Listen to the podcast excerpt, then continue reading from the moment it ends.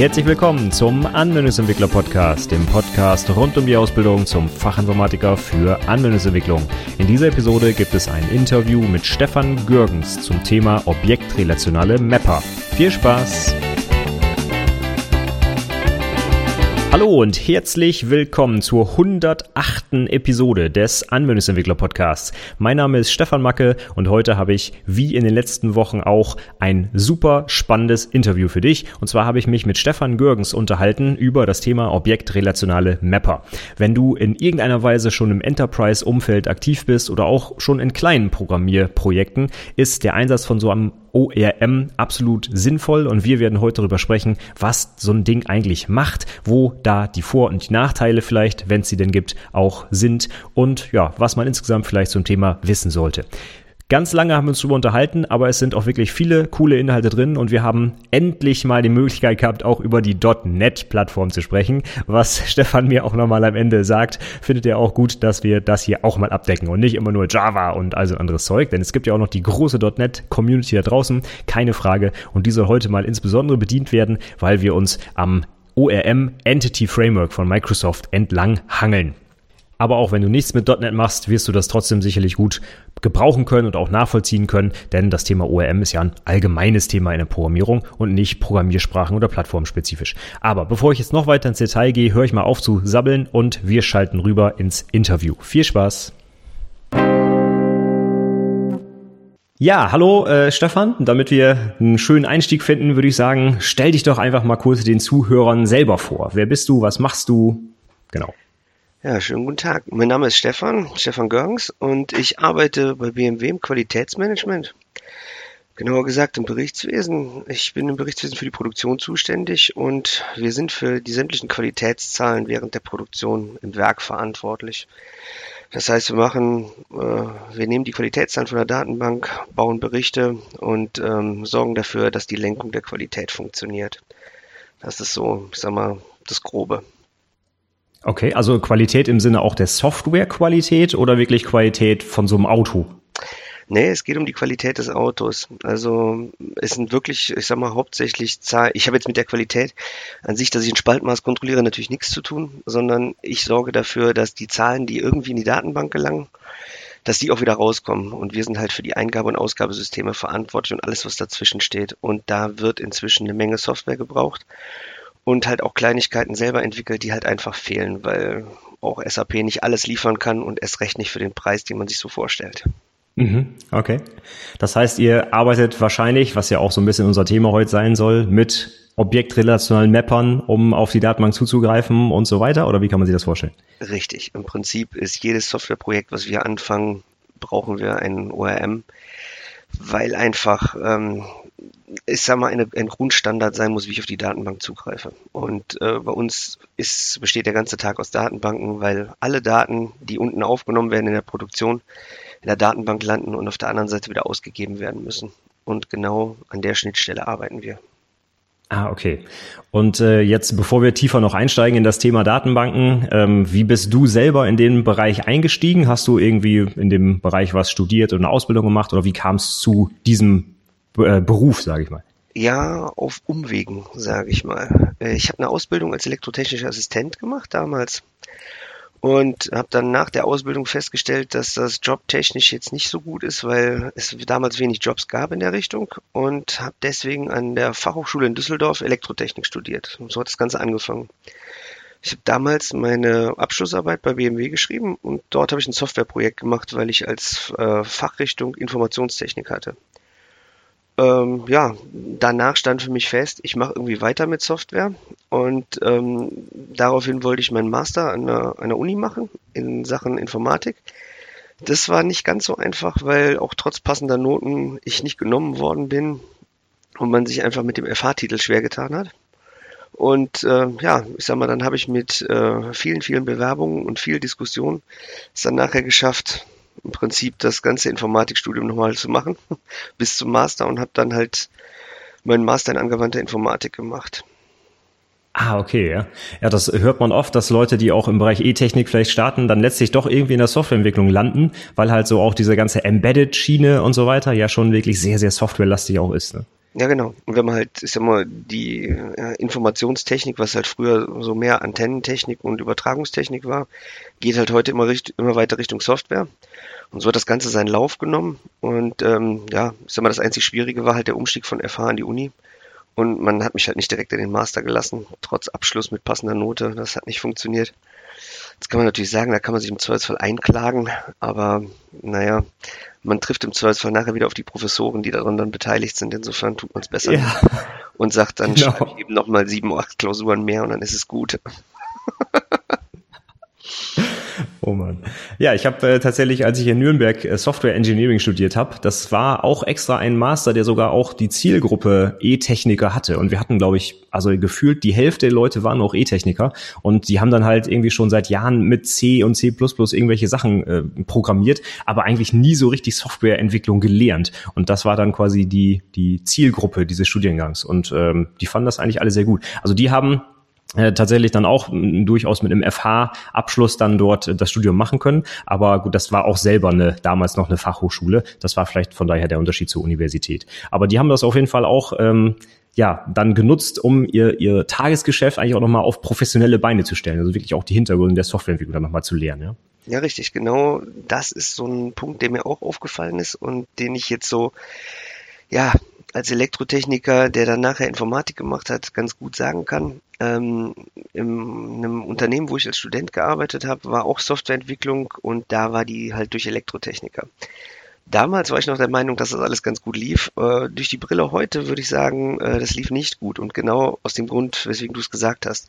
Also die Elektrotechnik hat zwar Programmierung, ja, die hat es aber in einer, durch eine sehr bestimmte Brille. Die gucken in eine Richtung und da ist eher äh, das Ergebnis wichtig und nicht der Weg. Während bei der Informatik halt nachher äh, es wichtig ist, dass auch die Software, die ich geschrieben habe, getestet ist, dass sie funktioniert und äh, dass man sie auch weiterentwickeln kann.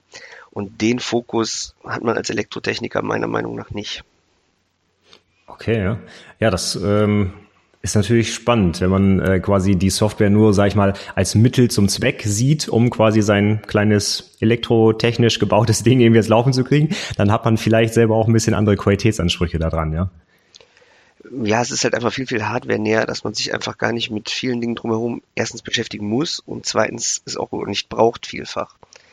Und wie du es eben schon sagtest, C ist halt so ein großes Thema und ähm, man bleibt halt relativ hardware-nah.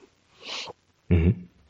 Machst du denn im Alltag dann auch tatsächlich den Großteil deiner Arbeit irgendwie mit solchen hardware-nahen Sprachen, C, C++ oder ich weiß nicht, was es inzwischen anderes gibt, Go nicht oder mehr. D oder ich weiß es nicht? Nicht mehr, nein. Äh, früher hätte ich den Ansatz probiert zu wählen und ähm, habe ich aber inzwischen komplett abgelegt hat sich so im Laufe des Informatikstudiums ergeben, dass ich halt festgestellt habe, dass mit dem Kenntnisstand, den ich vorher erlernt hatte, ich äh, in der angewandten Informatik relativ wenig Chancen habe, dass das alles so funktioniert, wie ich mir das vorstelle und wie ich das brauche. Und habe dann äh, an den Problemen gearbeitet und das Ganze hat bei mir auch angefangen mit Clean Code. Ja, dass ich da angefangen habe zu lesen, habe gedacht, so irgendwie, da muss noch, muss es noch mehr geben. Und ähm, ja, darüber hinaus hat sich das Ganze weiterentwickelt und sich doch ziemlich vertieft. Wenn jetzt das Informatikstudium auch jetzt einem nicht unbedingt die Chance bietet, jeden Tag zu programmieren, aber ist es halt irgendwas, was man nach der Uni machen muss. Und äh, über die Schiene bin ich dann wirklich zur Softwareentwicklung und zum Engineering gekommen und nicht nur zum reinen Code schreiben. Mhm. Aber wenn du Code schreibst, womit schreibst du den Code heutzutage dann am liebsten? Gibt es da so eine Favorite-Sprache von dir? Oder ja, sie hat sich inzwischen als Lieblingssprache etabliert. Also inzwischen ist es C-Sharp, was halt den Grund hat, dass wir aufs .NET Framework angewiesen sind. Ähm, es wäre die Möglichkeit damals im Unternehmen gewesen, auch Java zu programmieren, aber es war alles sehr .NET-lastig und dann habe ich mich danach gerichtet. Und deswegen bin ich dann auch bei C-Sharp geblieben und inzwischen, ja, die Lieblingssprache hat auch was mit dem Kenntnisstand zu tun, meiner Meinung nach. Es fällt mir halt einfacher, in C-Sharp zu schreiben als äh, in vielen anderen Sprachen, weil es einfach regelmäßig gemacht wird und eben nicht so nur mal hin und wieder. Ähm, klar, geht man mal hin und spielt mit anderen Programmiersprachen, aber ich würde sagen, die aktuelle Lieblingssprache ist doch schon C-Sharp. Okay, ja, das kann ich gut nachvollziehen, weil die, also ich persönlich finde die auch einfach super cool. Und äh, ich glaube, die nächste, die bald rauskommt, die nächste Version ist, glaube ich, die sieben, wenn ich es richtig weiß. Und da sind ja auch schon wieder ein paar richtig geile neue Features drin. Und man sieht ja einfach auch, dass die richtig krass weiterentwickelt wird auch und richtig viele neue Features reinkommen. Von daher kann ich gut nachvollziehen, die Entscheidung, ja. Ja, ich denke, was halt eine gute Entscheidung war, ist die ganze Nummer, die Microsoft gerade fährt in Sachen Core, also Cross-Platform-Development. Ähm, das wird sich noch was entwickeln müssen, aber das ist auf jeden Fall interessant und man sollte da auf jeden Fall mal ein Auge drauf haben. Und der Vorteil ist halt, dass sie wirklich gesagt haben, wir bleiben bei der Sprache und haben nicht irgendwas Neues entwickelt. ist immer für alle, die, die ein bisschen was Neues machen wollen und da ja, ich sag mal, trotzdem im .NET Framework oder bei Microsoft bleiben wollen, ist natürlich dann jetzt F-Sharp. Ich sag mal, geht natürlich jetzt dann in die Richtung, was jetzt gerade hip ist. Ja. Also ich denke, das ist nicht verkehrt, weil man bleibt halt irgendwo bei Visual Studio, man bleibt bei Microsoft, man kennt die Gegebenheiten und man muss sich nicht auf was komplett Neues äh, konzentrieren und es neu erlernen. Das macht die Sache im Umstieg immer einfacher und deswegen sind halt so eine Sprachen wie Java oder C Sharp meiner Meinung nach einfach momentan sehr interessant. Ähm, klar lässt sich natürlich über .NET auch äh, C++ schreiben, aber halt Managed Code, also ich weiß jetzt nicht, ob das dann unbedingt einen Unterschied zu C-Sharp macht. Den Overhead, den ich dann wieder mitschleppe, also insofern. Und C-Sharp ist natürlich auch eine der moderneren Sprachen. Also die Klammersetzung ist übersichtlich. Ne? Das ist gegen Sprachen ja. wie Objective-C halt ein Riesenvorteil. Uh. Ja, also ich denke, ich meine, alternativ kann man bei uns auf der Arbeit auch mit Visual Basic arbeiten. Wer das unbedingt möchte, und gibt halt viele ältere, nicht VB6, nicht VB6, Visual Basic. Ich möchte es bitte tun. Na Gott sei Dank. Und ähm, ja, aber es ist für viele, die schon, ich sag mal, ein paar Tage älter sind, ist das auf jeden Fall eine Alternative, weil die da drin Ewigkeiten geschrieben haben und die wollen das nicht unbedingt ablegen. Ja, ist klar. Man bringt ja auch dann, wenn man Jahre damit zugebracht hat, auch eine gewisse Erfahrung mit. Und wenn ich jetzt wieder umsteigen muss auf eine andere Sprache, wo ich die vielleicht auch nochmal neu lernen muss oder Sachen ganz anders denken muss, klar, ist erstmal für Leute vielleicht auch ein bisschen schwierig. Ja, ja genau. Und ich meine, es hat natürlich ähm, eine relativ flache Lernkurve. Viele haben irgendwann mal mit ähm, Visual Basic for Applications in Excel angefangen arbeiten sich dann weiter über VB6, bevor sie merken, dass das gar nicht objektorientiert ist und ähm, landen dann nachher bei Visual Basic. Also ja, ich glaube, der Einstieg ist nicht schlecht und von daher, und von da der Umstieg dann nachher nach C-Sharp, der fällt den meisten dann gar nicht mehr so schwer. Mhm. Okay, klasse. Ja, dann haben wir, glaube ich, mit äh, C-Sharp auch schon den richtigen Einstieg gefunden. Wenn ganz viele Entwickler da draußen, die auch mit .NET dann arbeiten, werden natürlich auch bei der Arbeit mit C-Sharp die Anforderung haben, irgendwie Daten aus einer Datenbank zu holen oder die da rein zu schaufeln. Und das soll ja eigentlich unser großes Thema heute sein, nämlich objektrelationale Mapper. Und ähm, wenn ich richtig weiß, ist so das Ding, was man mit .NET heutzutage so benutzt, das vom Hersteller selbst, nämlich das Entity Framework. Aber es gibt bestimmt auch noch andere Implementierungen davon. Aber vielleicht fangen wir ganz einfach erstmal an. Kannst du mal so grob erzählen, was überhaupt ein ORM ist und wofür man das braucht? Man braucht den ORM, um das äh, Problem der Persistenz zu lösen, sage ich mal. Und er verbindet die relationale Welt mit der objektorientierten ähm, Welt. Das heißt, äh, die Datenbank, die aus der relationalen Welt kommt, muss in irgendeiner Form die Sprache sprechen, die die objektorientierte Welt spricht, um es mir einfacher zu machen. Äh, normalerweise ist es umgekehrt, wenn ich ein SQL-Statement verpacke oder mich mit der Persistierung auf der, auf der Seite der Programmierung beschäftige, richte ich mich nach der Datenbank. Und in diesem Fall übernimmt ein ORM das Verhandeln zwischen den beiden. Das heißt, ich brauche mich weniger damit der Persistierung an sich zu beschäftigen, sondern das übernimmt dieser Mapper. Ja, ich sag mal, das ist auf jeden Fall so die grobe Beschreibung. Und er hat halt den Vorteil, dass er dann sämtliche Sprachfeatures meiner Sprache unterstützt und ich deswegen doch verhältnismäßig mm, mit verhältnismäßig wenig Aufwand äh, Daten in die Datenbank oder aus der Datenbank rauskriege. Und wenn jetzt dieser Mapper da irgendwie was übersetzt, was genau übersetzt er denn da? Also wir haben irgendwie Objekte in unserer objektorientierten Sprache und wir haben Tabellen zum Beispiel in einer relationalen Datenbank. Aber was genau macht der Mapper jetzt eigentlich für mich? Der Mapper sorgt dafür, dass die Tabelle nachher eine Abbildung im Code ist. Das heißt im Klartext, die Tabelle wird nachher als Klasse dargestellt. Und das hat halt den Vorteil, dass ich mit einem Objekt arbeiten kann, anstatt dass ich äh, mit einzelnen Zeilen oder etwas Ähnlichem arbeite. Und ja, es vereinfacht einem halt massiv das Arbeiten damit. Zusätzlich übernimmt der ORM die Kommunikation zur Datenbank. Das heißt, ich brauche mich nur um wenige Details kümmern. Und ähm, ich habe natürlich nachher den Vorteil, dass ich äh, das im Prinzip äh, über mehrere Projekte übernehmen kann. Also wenn ich mich damit einmal zurechtgefunden habe und ähm, das einmal für mich implementiert habe, kann ich sowas halt wiederverwenden. Und das ist natürlich immer was, was wir wollen. Mhm. Kann man so ganz einfach sagen, so eine, um so eine Art Beziehung herzustellen, eine Klasse in meiner Objektorientierung entspricht vielleicht einer Tabelle und ein Objekt würde dann halt eben einem Datensatz in der Tabelle entsprechen? Genau. Deswegen macht es mir die Welt äh, die Sache halt deutlich einfacher, weil ich halt mit einem Objekt arbeite und nicht mit Zeilen in einer Datenbank, die ich dann nachher irgendwie mühsam zurückschreiben muss und wo ich wahnsinnig aufpassen muss. Und das, was ich vorhin gesagt habe, die Sprachfeatures, also in dem Fall kommt jetzt das zu tragen, was du gesagt hast. Ich kann halt meine Objekte in irgendwelchen Listen sortieren und kann damit arbeiten und sie entsprechend, ja, ich sag mal, verwalten. Und damit habe ich halt sämtliche Sprachfeatures, die mir meine Sprache bietet, relativ einfach zur Hand und muss nicht hingehen und muss mühsam mir die Daten aus der Datenbank ziehen und muss sie dann probieren, dass ich sie so aufbereite, dass sie eben in eine Liste passen. Und diese Arbeit wird vom ORM übernommen. Und das ist einfach eine wahnsinnige Arbeitserleichterung und vor allem natürlich vermeide ich so auch massiv Fehler. Okay. Heißt das dann so, dass ich als Entwickler eigentlich gar nicht mehr so genau wissen muss, wie die Datenbank im Hintergrund funktioniert oder zum Beispiel auch auf SQL komplett verzichten kann, weil das das Framework für mich komplett übernimmt? Nein, das stimmt nicht. Ich äh, hätte jetzt mal gesagt, das kann man vielleicht äh, zwei, drei Fragen später beantworten, weil das natürlich so ein großes Thema ist, wenn man über ähm, darüber redet, was ist einfach für mich und bequem und was ist äh, möglichst performant. Damit sind zwei völlig verschiedene Dinge und da muss man ziemlich exakt differenzieren. Also im Grunde genommen ist es erstmal eine Arbeitserleichterung, aber es kommt natürlich irgendwo der Punkt, wo ich äh, im Zweifelsfall in das System eingreifen muss und dann reicht der ORM nicht mehr aus. Oder dann sollte ich zumindest merken an manchen Stellen, ich brauche jetzt eine andere Lösung, um das Problem zu behandeln.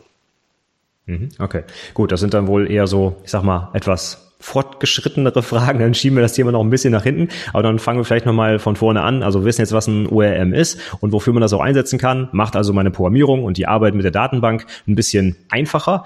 Gibt es da irgendwie so ein paar bekannte Namen, vielleicht auch im .NET-Umfeld? Also Entity Framework hatte ich schon gesagt. Was benutzt du denn zum Beispiel für ein konkretes ORM? Also wir benutzen konkret auch Entity. Wir haben es mal mit NHibernate probiert, was ja ursprünglich aus der Java-Welt kommt. Und äh, das Entity Framework hat einfach den kolossalen Vorteil, dass da eine Menge Entwickler hinter sitzen, die was tun. Das wird stetig weiterentwickelt. Es gibt eine Menge Informationen rundherum. Und jetzt kommt es natürlich immer auf die Firma an. Äh, je nachdem, was die Firma für Verträge mit anderen Firmen hat oder ähm, wie ich an Software rankomme, äh, hat es natürlich immer den Vorteil, dass ich im Zweifelsfall einer großen IT-Abteilung schnell erklären kann, dass ich etwas von in-house von Microsoft brauche. Das ist immer einfacher, als wenn ich irgendwas externes implementieren möchte, weil ich das dann im Zweifelsfall durch irgendwelche Security-Prozesse genehmigt lassen muss und so weiter.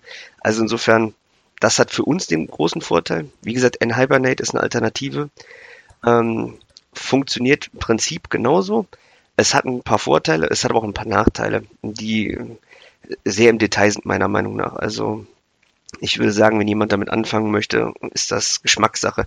Ein Hibernate hat halt den Vorteil, dass wenn man damit zurechtkommt, kommt man natürlich in der Java-Welt auch zurecht, weil es im Prinzip das gleiche ist.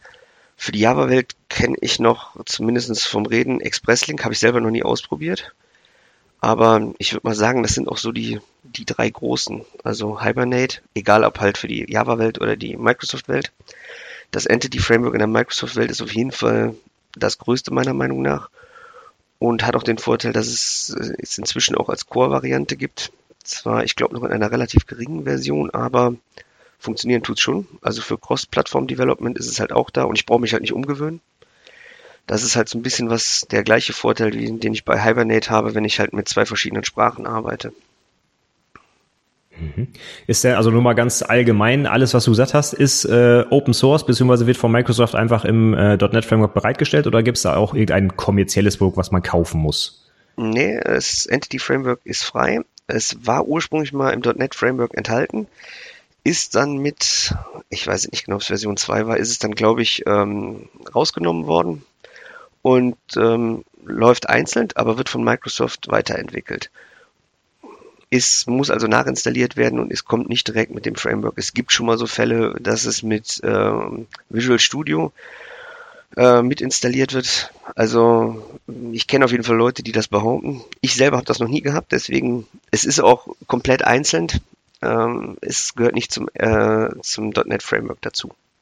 Okay, ja, dann kann ich das ja so mal mit der Java-Welt vergleichen. Also da wäre vielleicht die Alternative, also Hibernate, klar, ist natürlich auch eine konkrete Implementierung. In Java EE gibt es den Standard JPA, also die Java Persistence API und das ist quasi die Schnittstelle so eines ORMs und da ist es auch so, dass es erstmal in der Standard-Java-Variante nicht dabei ist, aber halt im Java EE hat man es dann und dann ist es aber auch genauso komplett kostenfrei. Also wer so ein ORM benutzen möchte auf .NET und Java, offensichtlich kann man das einfach tun. Man muss nichts kaufen, sondern es ist einfach da. Man muss es vielleicht noch installieren, aber dann kann man es einfach ohne Probleme einsetzen. Ja? Ja, richtig. Aber per NuGet ist das in Visual Studio auf jeden Fall kein Problem. Hm, ja, das glaube ich. genau. Ja, was du auch sagtest, ähm, schwierig zu erklären oder durch, durch die Instanzen zu kriegen, wenn man irgendein Open Source Framework nimmt, wie Hibernate zum Beispiel. Das ist bei uns genau das Gleiche. Also wir haben auch äh, strategisch entschieden, wir setzen einfach auf den Java EE Standard, weil wir einfach hoffen, dass der am langlebigsten ist. Und da muss man halt nicht irgendwem erklären, warum man jetzt zum Beispiel konkret das Produkt Hibernate benutzt und nicht einfach einen Java Standard. Und da kann ich natürlich nachvollziehen, in .NET würde ich wahrscheinlich mit diesem Hintergrund auch mich fürs Entity Framework entscheiden, weil ich halt weiß, dass da steckt ein großer Hersteller hinter, der das auch wirklich aktiv weiterentwickelt. Ne? Ja, vor allem hat er ein Interesse daran. Das ist immer ganz wichtig. Also ähm, jede Open Source Software ist immer gut und ist immer eine tolle Idee. Aber das Problem ist halt, wenn die Entwickler irgendwann aus irgendwelchen Gründen, sei es privater Natur, dann irgendwann wegbrechen, ist immer schwierig, diese Produkte weiterzuentwickeln. Und manchmal entwickeln die sich dann, wenn sie es denn werden, in eine ganz andere Richtung plötzlich weiter. Und wenn einem das dann nachher in irgendwelchen Projekten wieder auf die Füße fällt, ist das immer schlecht. Also ich bin schon der Meinung, dass ein eine Daseinsberechtigung hat und dass es auch ein gutes Framework ist, das man nutzen kann. Ähm, das Entity Framework erleichtert einem halt äh, bei den gewissen Gegebenheiten wie eine, einem großen Unternehmen einfach das entwickeln, weil man muss sich nicht darum kümmern, dass man das erst noch geblueprintet kriegt oder wie auch immer der Prozess heißt in der eigenen Firma. Mhm.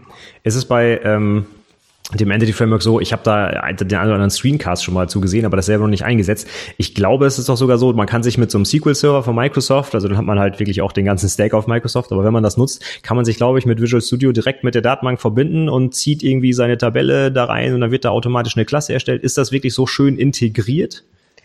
Ja, es hat sich wahnsinnig entwickelt über die Version. Ich kann jetzt ehrlich gesagt nicht zu jeder Version sagen, was sich wo geändert hat. Aber ja, Microsoft setzt natürlich immer viel auf diese Designer-Varianten. Ähm, das ist immer viel Spielerei und viele, gerade so Screencasts sind natürlich darauf ausgelegt, dass man binnen zehn Minuten irgendetwas herstellt. Ähm, Microsoft bietet genau wie jeder andere Datenbankanbieter natürlich irgendwelche Beispieltabellen an, die sich immer wieder hernehmen lassen für sowas und bei denen das auch alles funktioniert. Äh, ich glaube, zum Lernen ist das auf jeden Fall eine ganz gute Sache. Man kriegt halt schnell ein Ergebnis und kann mal sehen, was passiert.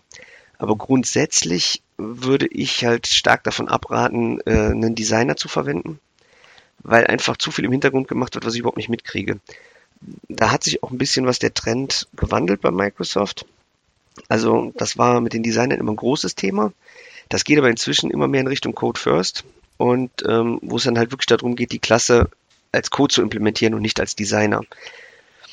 Und ähm, ich halte es persönlich auch für das Bessere, weil man den besseren Überblick hat, der Designer hat halt alle Tabellen und auf den ersten Blick sieht das alles ganz wunderbar aus.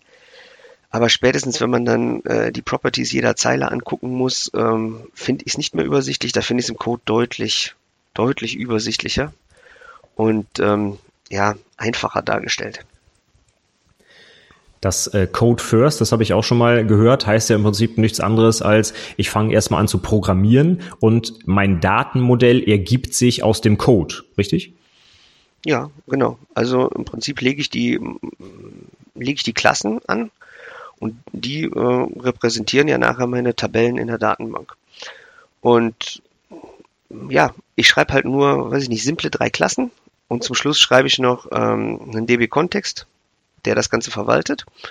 Und schon bin ich fertig und schon kann auch das Entity Framework ähm, das, was ich geschrieben habe, auf der Datenbank persistieren und erstellt die Tabellen, so wie ich es im Code angelegt habe. Und anhand von Annotations ähm, kann ich halt hingehen und kann Primärschlüssel angeben und und und. Da gibt's auch Möglichkeiten, dass wenn man eine gewisse Syntax einhält, also der Klassiker ist halt so beim Schlüssel, dass man irgendwo das äh, ID mit drinstehen hat im Namen, ähm, dass er das dann automatisch erkennt. Also da ist das schon, das ist schon eine ziemlich gute Sache. Und für neue Projekte ist das auf jeden Fall das Beste, was ich empfehlen kann, hinzugehen und ähm, sich sein Datenbankmodell aufzuzeichnen und es dann in Code zu implementieren. Und es hat halt wirklich den Vorteil, man schreibt eine Klasse nach der anderen und es ist einfach extrem übersichtlich. Wenn man die dann noch im Projekt entsprechend verwaltet, dass Namen stimmen und man sie auch in irgendeine Ordnerstruktur packt, dass es beisammen ist, dann äh, wird man auch nach drei Jahren sofort wieder einen Einstieg kriegen, was man da hatte. Und man muss nicht erst auf die Datenbank gehen und gucken, welche Tabellen habe ich und wie sieht das Ganze aus oder einen Designer äh, öffnen. Ne, es geht einfach so. Und äh, es wird sich auch in der, in der, Klasse an sich nichts ändern. Das heißt, die werde ich in drei Jahren immer noch so öffnen können, ja, weil es einfach ein Textdokument ist. Während der Designer im Zweifelsfall mal wechselt und ich ihn dann migrieren muss im Zweifelsfall oder sowas, das geht dann immer theoretisch, automatisch, praktisch halt nachher nicht mehr.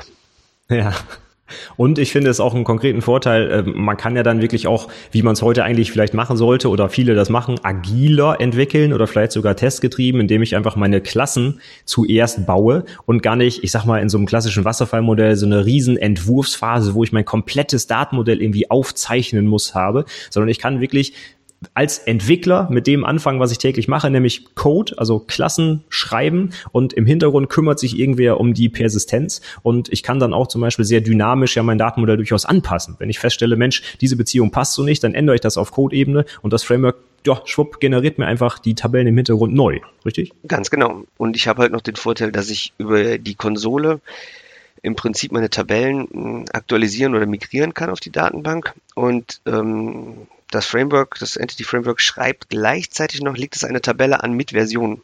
Das heißt, ich habe auch gleichzeitig noch eine Versionskontrolle drin.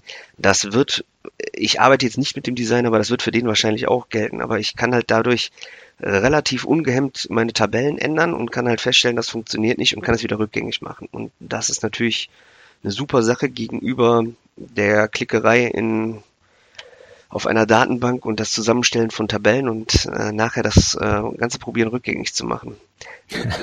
ja, es mag für einen Datenbankadministrator wahrscheinlich auch kein Problem sein, dass der sagt, da gibt's auch Tools für, bin ich mir sicher. Ähm, ja, nur für uns als Softwareentwickler, wir sind keine Datenbankadministratoren. Also irgendwo ist halt der Cut und irgendwo ist es auch gerechtfertigt, dass es einen Datenbankadministrator gibt, der sowas regelt.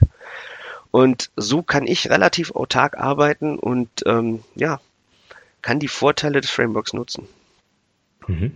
Das heißt, wenn ich jetzt als Entwickler anfange, dann mache ich mir schon, das finde ich auch ganz gut, wie du es auch sagtest, erstmal grobe Gedanken über mein Datenmodell. Ich fange nicht einfach wirklich bei Null an, sondern ein bisschen im Hintergrund äh, muss ich ja schon auf was hinsteuern, sage ich mal. Aber wenn ich jetzt meine erste Klasse fertig habe im Entity Framework, hast du jetzt gerade schon gesagt, entweder ich halte mich an so ein paar Konventionen, also zum Beispiel einen Schlüssel irgendwie ID nennen, oder ich kennzeichne für das Entity Framework irgendwie, was sie jetzt mit oder was es jetzt mit dieser Klasse machen soll. Wie sieht denn das dann konkret aus? Was mache ich da?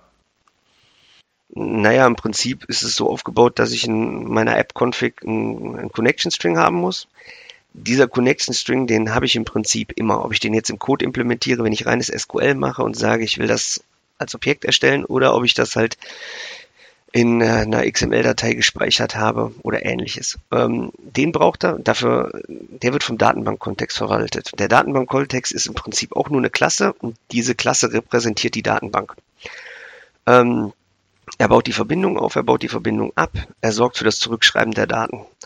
Das heißt, dieser DB-Kontext verwaltet meine Klassen oder meine Entities und sorgt dafür, dass sie ja, ich sag mal, dass die Datenbankverbindung geöffnet wird, geschlossen wird, Daten zurückgeschrieben werden und so weiter.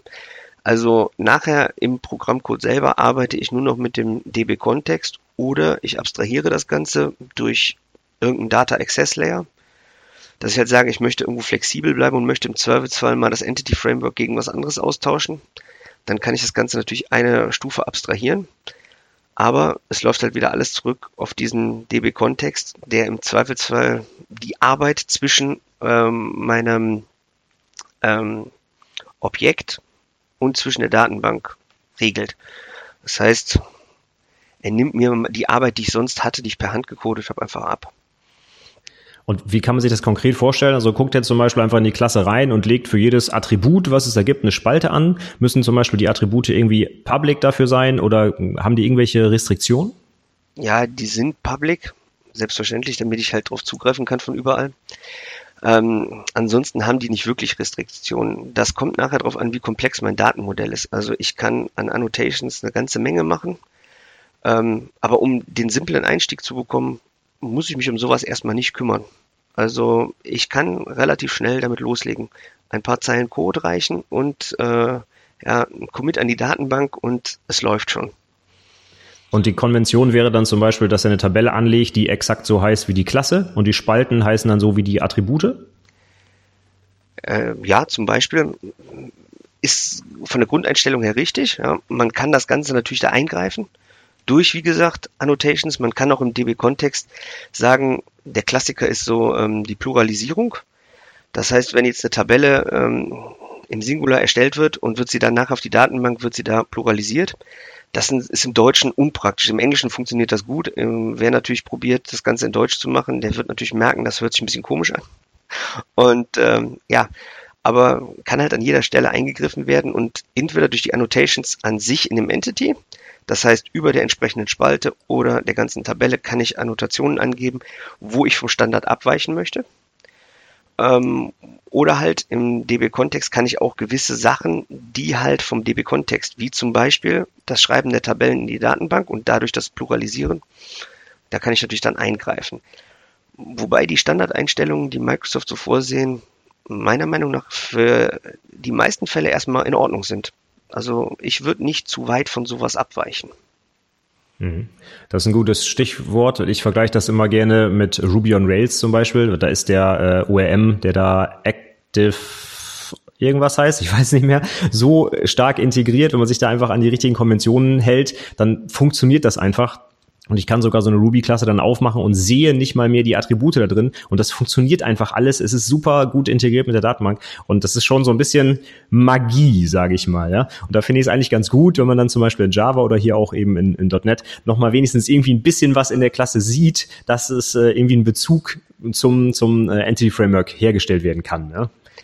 Ja, wie gesagt, man kann das ziemlich weit beeinflussen, wenn man möchte. Das ist nachher halt eine Frage, wie tief bin ich da drin und ähm, ja, ich sag mal, wie schwierig ist mein Datenbankmodell? Da liegt es eigentlich eher. Also ich sag mal, für die meisten Sachen brauche ich es definitiv nicht. Und wenn, ist das halt einfach eine Entwicklung. Und da kommt mir halt wieder das Entity Framework zugute, dass ich sagen kann, ich fange mit einem leeren Blatt Papier an, zeichne mein Datenmodell, erstelle die Klassen, äh, schicke alles auf die Datenbank und gucke mir das nachher an. Und während ich mit, äh, mit meinem Projekt arbeite, stelle ich halt fest, oh, okay, ich müsste vielleicht dieses oder jenes ändern. Und dann kann ich im Nachhinein halt äh, nochmal in meine Klasse eingreifen und kann sagen, ich kann es dementsprechend ändern. Und so lerne ich das System kennen und stelle auch fest, ähm, ja, es geht alles. Es ist halt eine Frage, wie viel Zeit möchte ich investieren, um das zu ändern? Oder überlege ich mir vielleicht, ob die Standardkonvention nicht vielleicht doch die bessere Idee war? Auf jeden Fall, ja. Also das ist bei, bei Rails wird das ja ganz hoch gehalten. Da muss man wirklich, also ich weiß nicht, durch tausend Ringe springen, um überhaupt vom Standard abweichen zu können. Ich finde das eigentlich auch genau richtig, weil es ja auch dann für Leute, die neu einsteigen ins Projekt, deutlich einfacher ist, das nachzuvollziehen, weil man halt sieht, oh, die Klasse heißt Auto, also heißt die Tabelle auch Auto und man muss halt nicht über ganz viele Annotationen gucken, wie es denn jetzt umbenannt wird oder wie auch immer. Also ich würde auch dringend dazu raten, sich an den Standard zu halten, auf jeden Fall, ja. Ja, es, ich sag mal, ist eigentlich immer eine ganz gute Idee, aber normalerweise haben Studenten, die von der Uni kommen, immer das Problem, dass sie äh, eine Vorstellung haben, wie das Ganze aussehen soll und äh, machen das meistens das Problem schwieriger, als es eigentlich ist. ja, ja okay. es ist wirklich so. Und die fangen dann an, sich in Annotationen zu vertiefen, bis man ihnen dann erklärt, so, probier's mal ohne, folge mal dem Standard und vielleicht änderst du was an deinem Datenmodell. Und dann kommen die recht schnell dahinter, dass sie feststellen, doch, doch, das ist schon äh, die richtige Wahl. Aber es sind halt tausend Kleinigkeiten, die man auch ändern kann und wo ich sage, manches ist Kosmetik, manches ist sinnvoll. Für viele Sachen habe ich persönlich noch keine Anwendung gefunden. okay. Also ich weiß nicht, ich finde es manchmal ein bisschen kurios. Also ich bin der Meinung, es tut mir nicht weh, wenn meine, in meiner Spalte irgendwo das Wort ID mit drin vorkommt und ich das Ganze im Camel Case schreibe, dann finde ich, kann ich das besser lesen, als wenn das irgendeinen entsprechenden Namen hat und jemand als Annotation drüber schreibt, dass das die ID ist. Ähm, ja, okay. Aber das ist äh, vielleicht Geschmackssache oder Erfahrung, ich weiß es nicht genau. Aber ähm, ich denke so, manchmal ist es, glaube ich, auch, dass die Leute einfach nicht wissen, dass das geht, sondern dass sie es sich halt deswegen schwieriger machen. Mhm. Also wenn man jetzt vom, vom einfachen Fall ausgeht, wir haben eine Klasse und da werden die Attribute zu Spalten in der Tabelle und so, das ist ja okay. Was mich persönlich jetzt noch interessiert, wie handelt denn das Entity Framework jetzt äh, Kardinalitäten? Also wenn ich sowas wie eine M-zu-N-Beziehung habe oder eine 1-zu-N-Beziehung, muss ich da dann zum Beispiel mit solchen Annotationen arbeiten oder kriegt ihr das von alleine hin, wenn zum Beispiel eine, ja ist immer blöd jetzt ein Beispiel zu finden, eine Klasse Student hat irgendwie eine Liste aller Kurse, die dieser Student besucht, kann das Entity Framework automatisch diese Beziehung herstellen oder muss ich zum Beispiel Annotationen dran packen? Nee, ich muss nicht zwangsläufig Annotationen dran packen. Das, was ich halt kann, dass ich halt eine Liste verwenden kann. Also anstatt, dass ich als Datentyp sage, ähm, das ist ein Kurs vom Typ, weiß nicht, äh, äh, Integer von mir aus, dass der eine Nummer hat, sondern ich lade im Prinzip als Liste die ganze andere Tabelle, nehme ich darin auf. Und so habe ich eine Beziehung hergestellt. Das ist relativ einfach. Also da brauche ich nicht viel machen. Da mag es Fälle geben, wo man also bei äh, N-zu-N-Beziehungen, ähm, wo man eine Zwischentabelle braucht, man kann natürlich da mehr Aufwand betreiben. Das ist aber so von Fall zu Fall, ich sag mal, unterschiedlich und dem je nach Datenmodell halt wieder abhängig. Aber der Klassiker, äh, der Student besucht Kurse, das wäre der, ich würde es über eine Liste machen und würde sagen, das ist eine Liste und irgendwas Generisches nehmen und ähm, im Prinzip die Kurse dem Studenten zuweisen. Mhm. Also ich würde es auch so sehen, in Java wäre es dann so, dass man halt überall trotzdem noch eine Annotation dran packen muss und ihm sagen muss, wie die Beziehung ist, zum Beispiel One-to-Many, äh, Many-to-Many und so weiter. Und interessant wird's dann aus meiner eigenen Erfahrung immer dann, sobald ich an diese Beziehung auch noch Attribute hängen muss. Also zum Beispiel Student besucht Kurs äh, zu der und der Uhrzeit oder sowas. Würde man das dann in dem Entity Framework auch mit einer echten Klasse für diese Beziehung lösen oder gibt's da noch andere Möglichkeiten? Also ich hätte es jetzt in dem Fall auch probiert, mit einer Klasse zu lösen. Und ähm, ja, man kann mit Annotationen, wie gesagt, vieles probieren zu überschreiben, aber der erste Ansatz wäre halt immer, dass ich es keep it simple, ja, und würde sagen, ich suche mir irgendwas Schönes Generisches und gucke mal, ob ich das nicht damit verbunden kriege. Das ist immer der einfachste Weg. Und ich würde auch behaupten, in den meisten Fällen funktioniert das. Wer natürlich jetzt ein Datenmodell kriegt, was 20 Jahre alt ist und wo schon seit 20 Jahren dran rumgedoktert wird, der wird natürlich äh, mit Annotationen spielen müssen ohne Ende. Aber ich probiere sowas halt immer möglichst zu vermeiden und bin halt der Meinung, irgendwann kommt auch so der Cut, wo man sagen muss, halt, bis hierhin und nicht weiter. Und wir probieren das jetzt mal neu aufzusetzen und zu migrieren, weil dann haben wir die nächsten Jahre uns die Arbeit doch deutlich vereinfacht. Und ähm, ja, wie gesagt, das Thema Annotation ist wahrscheinlich ein ganzer, ein ganzer Podcast für sich selbst. ja, gerade im Java-Umfeld auf jeden Fall. Da geht gar nichts mehr ohne Annotations. Das ist der Wahnsinn. Ne? Sehr gut. Das heißt, wenn ich jetzt einsteigen will, ich fange mit ganz normalen Klassen an und wenn ich Beziehungen habe, nutze ich meine ganz normalen Datenstrukturen, die ich kenne, also was weiß ich, ein Set, eine List oder was auch immer und pack da die Sachen rein und ähm, dann drücke ich auf den Knopf und das Entity Framework persistiert mir das und da muss ich mich eigentlich um die Datenhaltung gar nicht mehr so richtig kümmern. Oder muss ich doch irgendwann dann mal im Code auch wirklich sagen, Entity Framework, speicher jetzt bitte mal mein Objekt. Klar muss man dem Entity Framework sagen, speicher mal. Ähm, der Vorteil äh, bei dem Ganzen ist, es geht halt alles über den DB-Kontext. Bei dem ist ähm, die Schnittstelle iDisposable äh, implementiert. Das heißt, ich kann mit einem simplen Using-Block, den mache ich auf, sage, was ich möchte und er öffnet die Datenbank und schließt sie automatisch. Wenn ich das Ganze speichern möchte, also es wird erstmal lokal natürlich in den Cache geschrieben und irgendwann kommt der Punkt, wo ich sage, und jetzt zurückspeichern und dann wird alles, was ich dann verändert habe, persistiert. Und an, genau an der Stelle taucht eben die Frage vom Anfang wieder auf. Ähm, nützt, mache ich, kann ich das immer machen oder äh, habe ich damit Probleme? Und jetzt kommen wir zu dem Thema, brauche ich noch SQL? Ja, brauche ich, weil wenn ich jetzt bei 10.000 Datensätzen einen Fleck ändern möchte, möchte irgendwas von 1 auf 0 stellen oder umgekehrt, dann ist das natürlich relativ unpraktisch, wenn das Entity Framework hingeht und erstmal einfach alles in den lokalen Speicher lädt. Ja. Also an der Stelle wäre es dann halt sinnvoll zu überlegen, allein so, wobei bei 10.000 äh, Datensätzen wird es wahrscheinlich nicht mal stören, aber wenn es jetzt 100.000 oder mehr sind, ist es halt einfach, ein simples SQL-Statement zu schreiben und zu sagen, ab zur Datenbank und ähm, einfach nur diese eine Spalte ändern in jeder Zeile. Und damit ist es gut. Und ja, ich sag mal, diese da muss man ein Gefühl für kriegen im Projekt, an welcher Stelle kann ich was nutzen. Und jetzt sieht man halt ziemlich, ziemlich gut, dass ähm, durch diese Implementierung vom DB-Kontext das iDisposable den kolossalen Vorteil hat, es ist total simpel für mich, es zu verwenden. Und ich muss mich um nichts kümmern. Ich kann äh, Link to Entities benutzen in, in der Microsoft-Welt, was äh, nichts Neues ist, was halt schon, was es schon vorher gab. Und was halt den, dem Compiler erlaubt, alles, was ich schreibe, zu kontrollieren, was bei meinem SQL-Statement nicht der Fall ist. Dafür ist das im Fall von 100.000 Zeilen vielleicht deutlich schneller.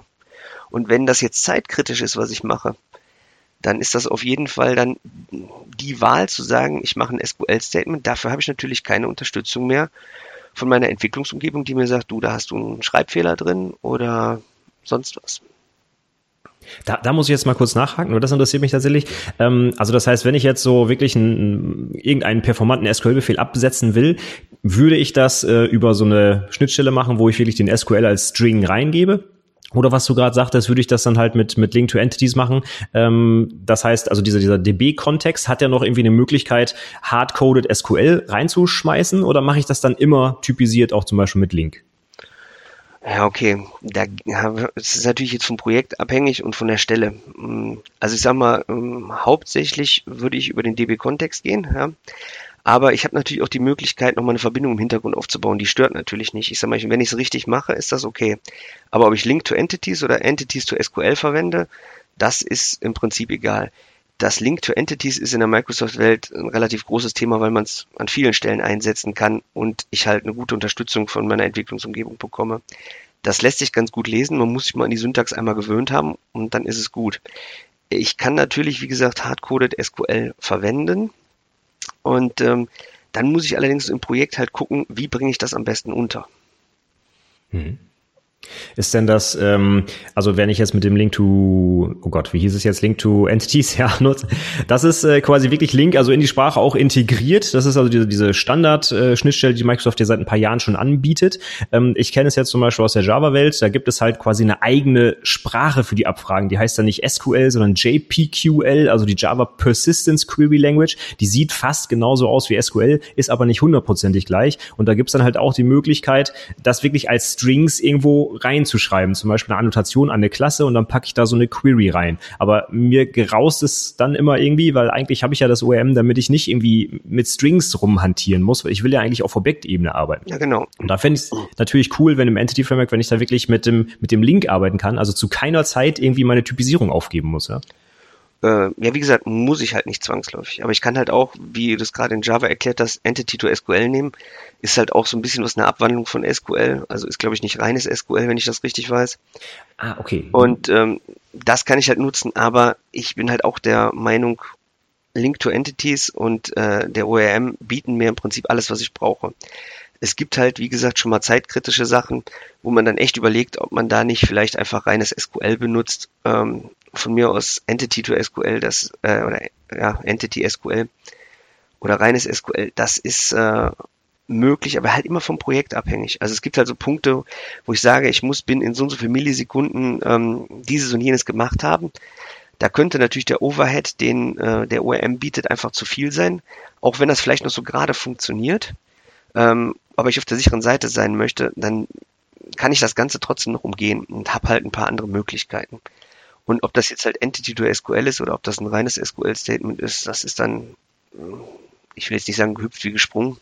Da wird es wahrscheinlich auch Leute geben, die man in, in, den Nacken springen und sagen, das kannst du mir nicht sagen, aber ähm, ich probiere oder wir probieren hauptsächlich auf den ORM zu setzen und halt wirklich nur in Spezialfällen davon abzuweichen. Aber da ist halt genau der Punkt, den du gesagt hast. Es gibt immer wieder Probleme, die kann ich einfach nicht immer damit lösen. Weil der ORM ist ja nichts anderes, der macht ja nichts anderes, als das, äh, das SQL selber zu schreiben, was du sonst früher gemacht hast. Und an der Stelle ist das halt wieder ein Wrapper um irgendetwas.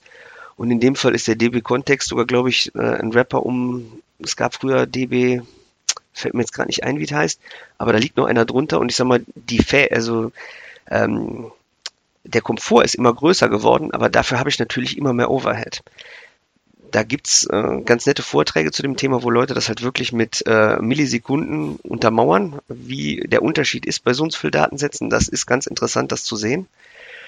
Und das zeigt halt, dass ich immer wieder gezwungen bin, im Zweifelsfall auf die Basics zurückzugreifen. Und deswegen sollte ich SQL können oder zumindest wissen, wie es geht. Sagen wir es mal so. Man muss das vielleicht nicht in Perfektion können, weil auch da gibt's natürlich Horror-SQL-Sachen, die man zusammenstellen kann. Also ja, insofern, wie du es oben gesagt hast, SQL ist auf jeden Fall nötig.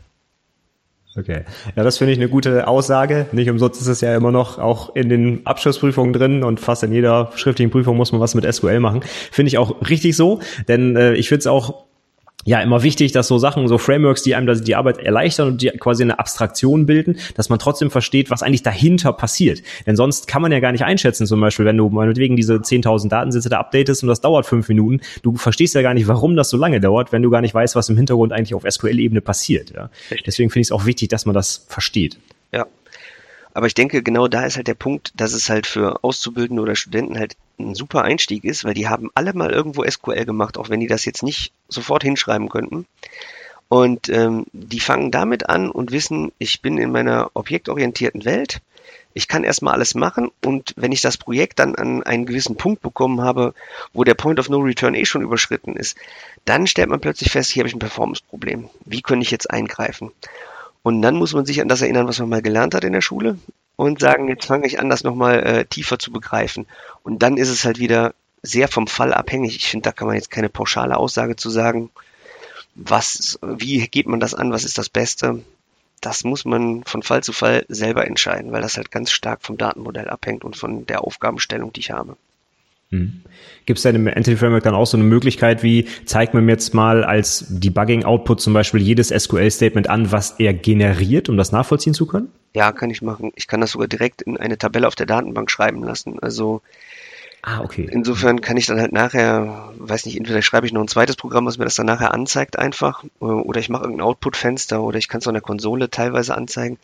Ich glaube, alles das, was er in die Datenbank schreibt, kann er auch genauso in der Konsole ähm, anzeigen. Also da ist Debugging-mäßig für gesorgt, dass das funktioniert. Und was ich halt eine sehr noble Sache finde, ist, dass das direkt, ohne dass ich was tun muss, eigentlich in der Datenbank landet. Also ich muss nur sagen, ja, hätte ich gerne.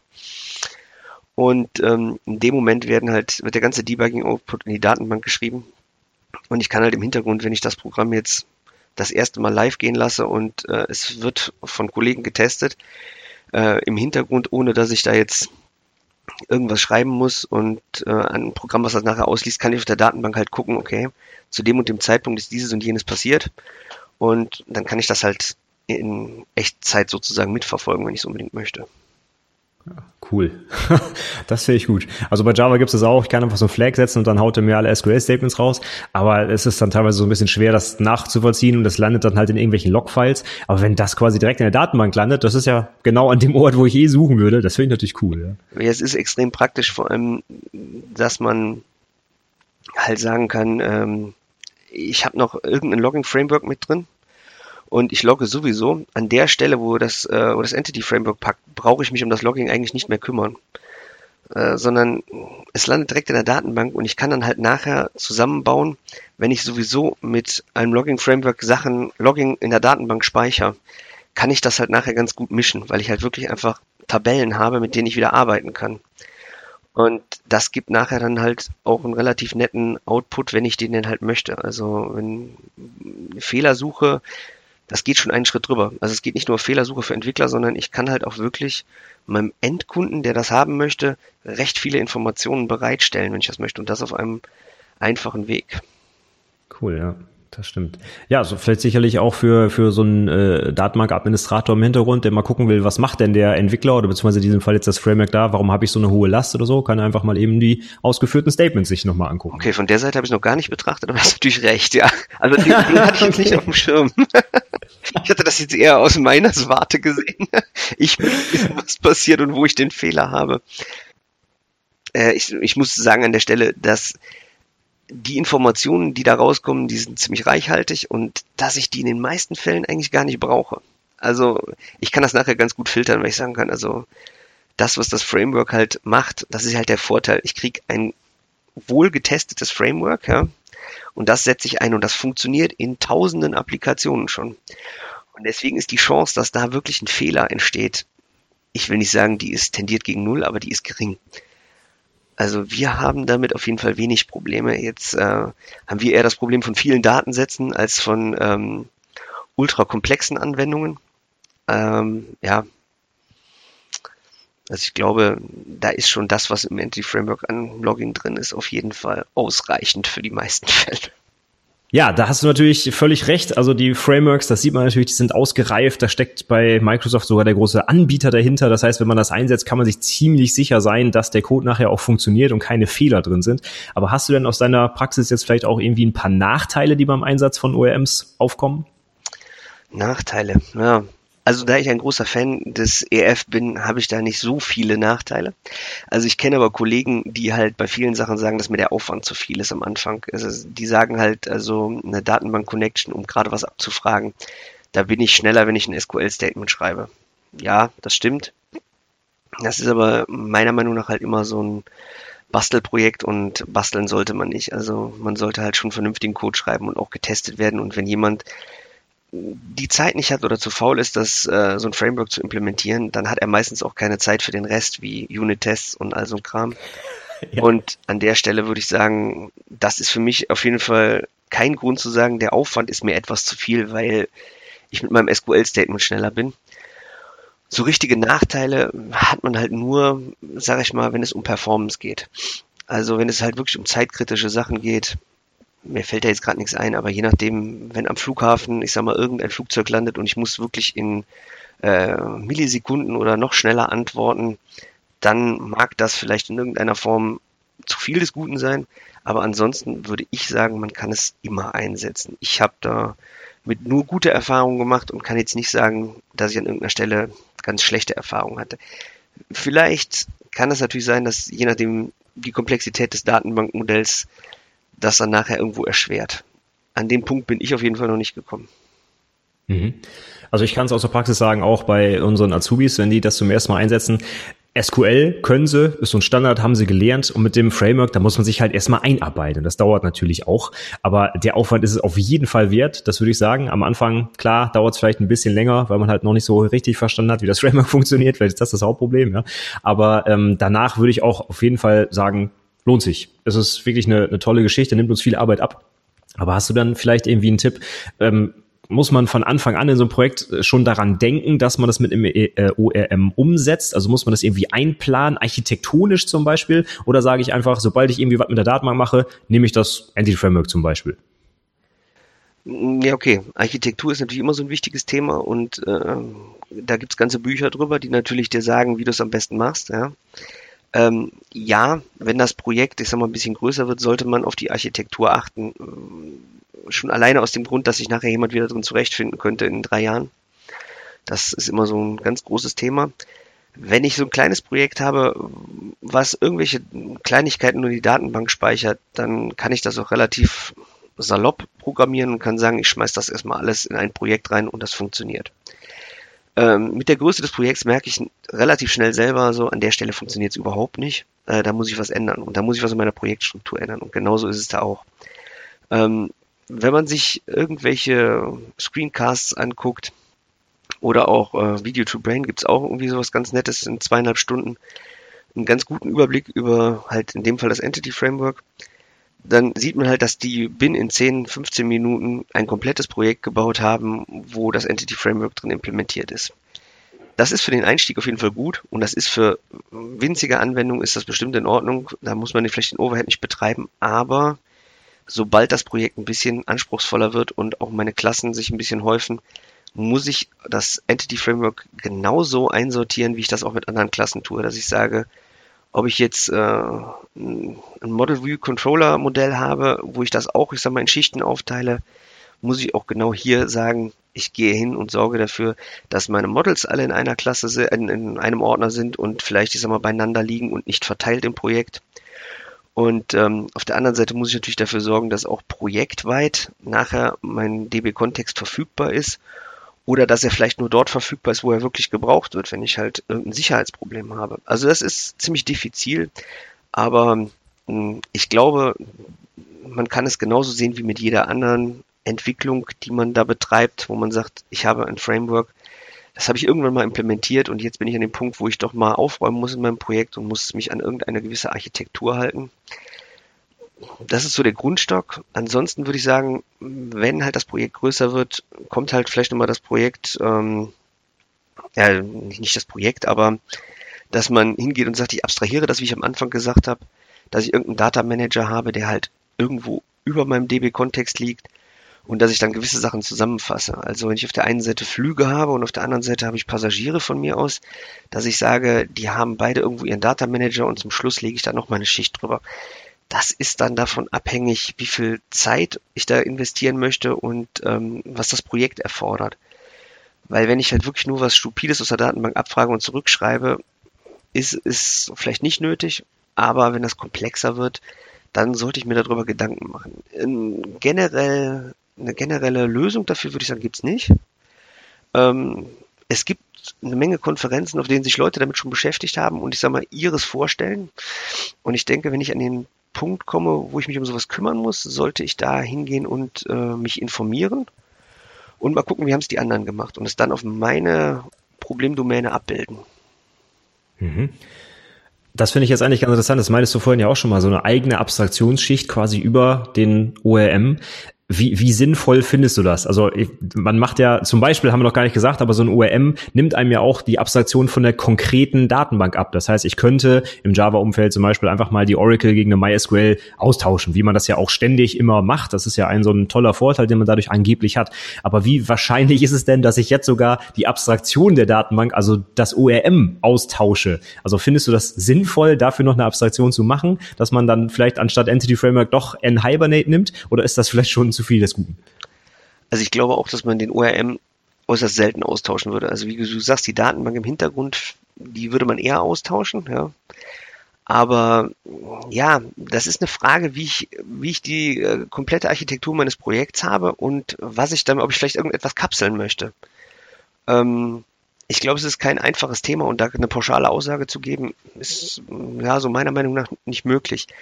Ähm, viele, ich kenne halt einige, die halt nachher sagen, okay, ich habe da irgendwie im Projekt, passt das strukturtechnisch nicht, weil ich einzelne Projekte in meiner ähm, ganzen Projektmappe habe. Und ähm, ja, ich möchte das halt ein bisschen kapseln. Die gehen meistens auf so eine Lösung zu. Ich sehe das momentan ein bisschen skeptisch, weil ich das relativ selten brauche. Ich habe jetzt aktuell ein Projekt, wo ich mir genau um dieses Thema Gedanken mache, mich bis jetzt aber davor gescheut habe, das bis in die Tiefe äh, zu verstehen beziehungsweise mir Gedanken zu machen, wie ich das implementieren würde. Und das ist halt der Grund, warum ich weiß, ja, es gibt eine Menge Leute, die sich darum Gedanken machen, die sich darum kümmern. Und ähm, ja, wie gesagt, eine pauschale Aussage würde ich mich jetzt nicht wagen. Hm. Also da kann ich es jetzt ja mal mit Java vergleichen, hatte ich schon gesagt, da gibt es diese ähm, Java EE-Spezifikation für JPA und dagegen entwickle ich in meinem Java EE-Code und ich kann dann tatsächlich einfach mal Hibernate durch was auch immer, Eclipse Link, einen anderen Provider austauschen und es funktioniert einfach trotzdem. Also da hat sich, da macht sich jetzt tatsächlich vielleicht diese Spezifikationswut im Java-Umfeld bemerkbar. Da, da programmiere ich einfach gegen eine von Java festgelegte Schnittstelle und der konkrete ORM-Provider, den kann ich tatsächlich mit wenigen Zeilen austauschen. Das ist tatsächlich, also ob es sinnvoll ist oder nicht, ist jetzt mal völlig dahingestellt. Ich finde das auch nicht so sinnvoll. Ich werde das auch kaum austauschen, aber äh, da geht es allein deswegen, weil halt so eine zentrale Schnittstelle festgelegt ist. Sowas gibt es im Microsoft-Umfeld, glaube ich, aber nicht. Oder gibt es da auch so eine Art Spezifikation, wie alle ORMs zu funktionieren haben? Also ich wüsste es nicht, weil ich glaube auch die Anzahl der ORMs, die im .NET-Umfeld äh, so gebraucht werden, das beschränkt sich vielfach wirklich aufs Entity Framework. Okay. Hm. Also ich habe jetzt, wie gesagt, N-Hibernate ausprobiert, was aber wie gesagt aus der Java-Welt kommt. Insofern, ähm, ja, funktioniert alles ganz super und hat aus meinen Augen halt nur den Vorteil, wenn ich halt äh, in .NET und in äh, Java arbeiten muss, ist das für mich die Wahl, weil ich mich damit auskenne. Ansonsten sehe ich jetzt halt nicht so den richtigen Grund, ähm, das Entity Framework zu verlassen. Falls da jemand eine andere Idee hat, was man nutzen könnte, bin ich natürlich äh, gerne bereit, das mal auszuprobieren. Aber ähm, gefunden habe ich gefunden habe ich so nichts, was zumindestens ich sag mal, promoted wird. Es mag vielleicht irgendwelche Sachen geben. Ähm, und es gibt vor allem auch viele Erweiterungen fürs Entity Framework, die jetzt an der Stelle ähm, und viele ja, architektonische Ideen, die Leute veröffentlicht haben, wo ich jetzt nicht wüsste, ob das dann mit jedem ORM auch funktionieren würde. weil als Beispiel vielleicht fällt mir gerade noch ein, du hast ja eben gesagt, die Datenbank austauschen. Man tauscht eine Oracle-Datenbank gegen eine andere. Im Microsoft-Umfeld ist ja eher, ich tausche eine Microsoft SQL-Datenbank gegen eine Oracle-Datenbank. Ja, genau. Und da sieht man dann, dass das zwar, das funktioniert. Also das kann man machen. Das ist aber nicht ohne Aufwand zu betreiben. Weil das mit Oracle, es gibt eine Menge Erweiterungen dafür, die man kommerziell erwerben kann, die einem das Leben leichter machen. Und genauso ist das mit der Architektur auf der anderen Seite auch dass ich halt sage, ja, wenn ich es denn brauche, dann muss ich mich drum kümmern. Aber da bin ich auf jeden Fall noch in der glücklichen Position, dass ich das alles relativ einfach selber schreiben kann. Was wahrscheinlich daran liegt, dass es halt von, es keine generelle Aussage oder ein bestimmtes, naja, ich will jetzt nicht sagen Pattern, aber sowas wäre mir auf jeden Fall nicht bekannt. Ja, also ich, ich hatte das gerade auch so ein bisschen scherzhaft gesagt. Also wir tauschen, glaube ich, nie irgendwelche Datenbanken einfach mal durch eine andere aus, weil die jetzt besonders viel besser ist oder so. Also ich würde zum Beispiel auch vermuten, wenn ich ein .NET-Shop bin, dass ich halt auch den SQL-Server nutze, weil halt die Tools auch einfach perfekt darauf abgestimmt sind. Ja? Und so würde ich es im Java-Umfeld wahrscheinlich auch machen, würde ich halt eine Datenbank nehmen. In unserem Fall jetzt zum Beispiel Oracle. Ähm, also das, ich finde es einfach, das, das ist immer so schön, wie man es in, in, im Studium oder in der Ausbildung lernt. Man macht das ja, damit man die Datenbank austauschen kann. Aber die Frage ist halt in der Praxis, wann macht man das denn wirklich? Ne? Also ähm, wenn man jetzt wirklich eine etablierte Anwendung hat, die seit 20 Jahren besteht, warum sollte ich da auf einmal die Datenbank austauschen? Außer wenn ich natürlich jetzt vielleicht von relational auf NoSQL oder weiß der Geier was wechseln will. Das ist natürlich was anderes, aber da hilft mir wahrscheinlich mein OEM auch nicht, weil das dann da einfach nicht mehr funktioniert. Richtig, und vor allem ist dann halt auch die Frage, ist es nicht einfach auf der anderen Seite einen Datenbank-Link zu verwenden? Ja, genau. genau. weiß ich nicht, bei Oracle Apex benutze und sage, ich möchte jetzt meine Daten aus der SQL, Microsoft SQL Datenbank haben, dass ich in, äh, eine Connection anlege und sage, du darfst einfach auch zurückschreiben auf die Microsoft Datenbank, dann ist es gut. dann habe ich mir das ja, Leben genau. vereinfacht und die Datenbank im Prinzip auch ausgetauscht und ähm, ja, also es ist sehr pro projektspezifisch, bin ich der Meinung. Und das Thema, dass die Werbung dadurch kommt, ich kann die Datenbank austauschen, halte ich auch für obsolet. Ich bin auch der Meinung, der größte Vorteil ist einfach, äh, dass ich meine Fehler eher finde und ein Framework bekomme, was getestet ist und ich die Unterstützung von meiner Entwicklungsumgebung habe. Und das ist einfach Gold wert. Und das ist gegen wenige Sachen nur aufzuwiegen. Also, wie gesagt, die Performance ist eigentlich das einzige starke Argument, was man gegen ein ORM haben kann. Und äh, das Thema Einarbeitung, ich weiß es nicht. Also ich glaube, es ist nicht so tragisch. Also sich damit mal irgendwie drei Stunden zu beschäftigen und zu sagen, okay, jetzt habe ich zumindest mal eine Idee, wie es geht.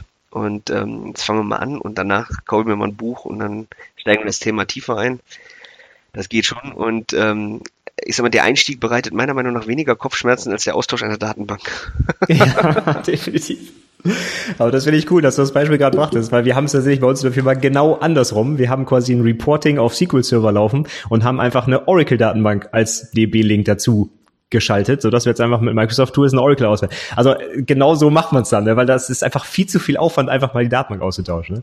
Gut, aber das ja, Rande. vor allem im Normalfall auch zu riskant. Also wenn die Sachen von irgendeiner Produktion oder was ähnlichem abhängen, dann äh, habe ich nicht so viel Zeit, wenn das mal schief geht und äh, dann fange ich an, ein Riesenprojekt draus zu machen, dafür brauche ich Geld und so weiter.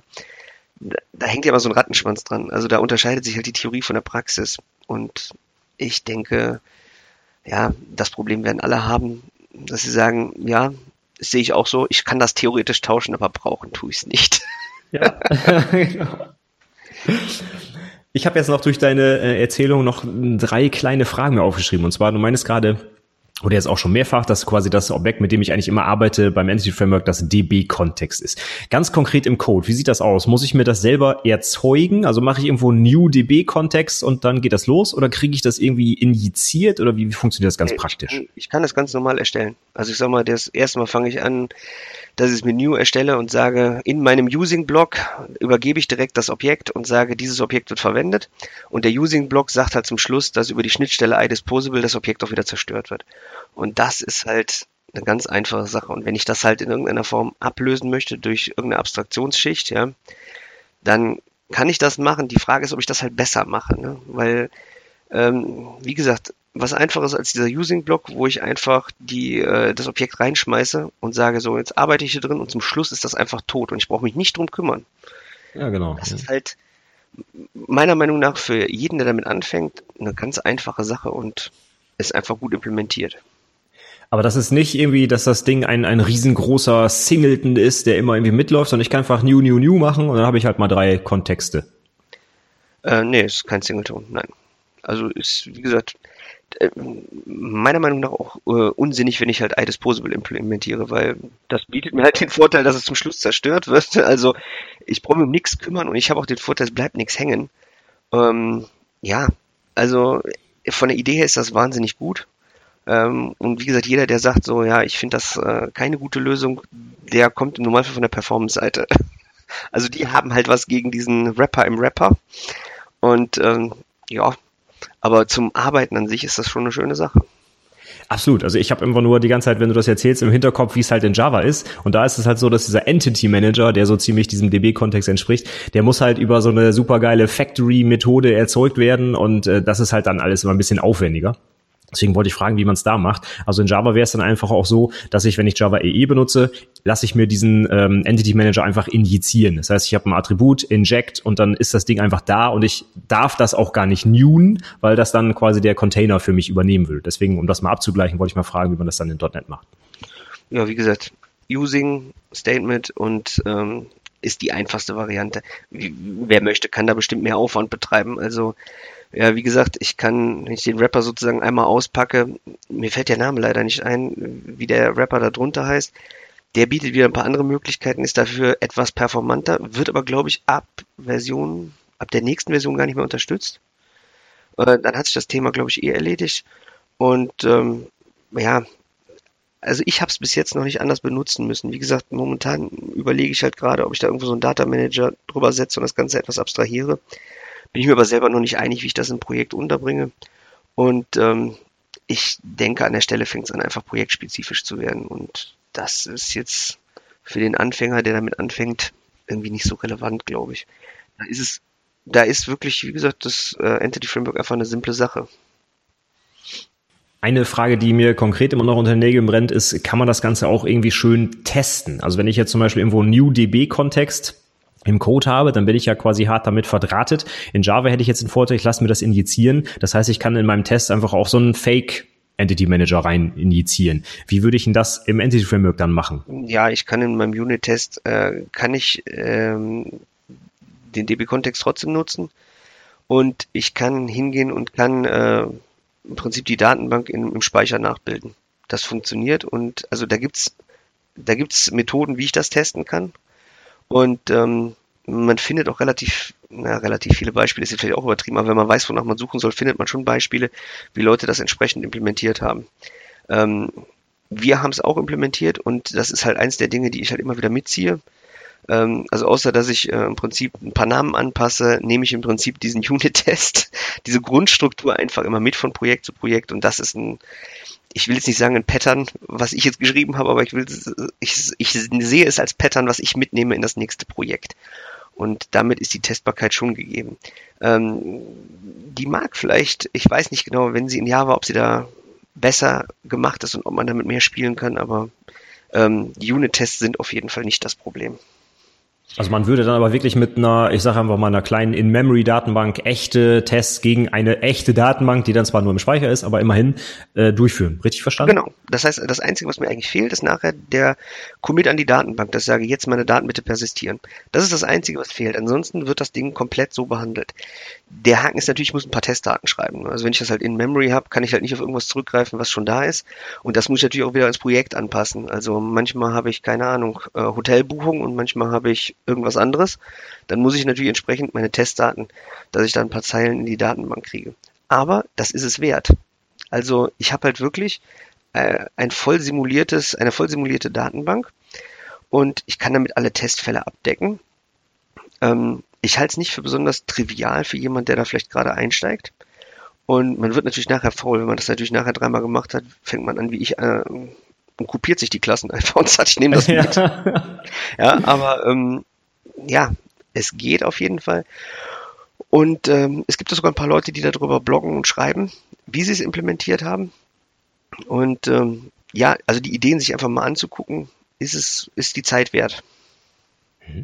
Also das ist für mich so spannend, weil ich jetzt genau Anfang der Woche auf der Developer Week genau im Bereich Java darüber gesprochen habe, wie man das testen kann. Und da kann man jetzt auch verschiedene Sachen machen. Also dadurch, dass der Entity Manager einfach nur ein Interface ist, kann ich das in meinem Unit-Test wirklich einfach hart rausfaken oder stubben, je nachdem, was ich da testen will und habe halt wirklich gar keinen Bezug zur Datenbank. Aber wenn ich dann wirklich auch testen will, dass das Framework an sich sauber funktioniert, kann ich es halt auch so machen, mit einer In-Memory-Datenbank zum Beispiel, die dann in Java wäre das zum Beispiel Apache Derby, die kann man mit drei Zeilen hoch und runter fahren und dann muss man auch, genau wie du es gerade beschrieben hast, eigene Testdatensätze anlegen. Also das würde ich auch unbedingt empfehlen, dass man das Framework einfach mal komplett von vorn bis hinten testet und nicht einfach nur guckt, dass die richtigen Aufrufe stattfinden sondern auch irgendwie mal nachweist, dass auch wirklich was in der Datenbank gelandet ist oder da rausgelesen wird. Von daher, also das, das Vorgehen ist tatsächlich bei .NET und Java sehr, sehr ähnlich, wie ich jetzt gerade wieder feststelle, nur dass die konkrete Implementierung vielleicht leicht unterschiedlich ist. Ne?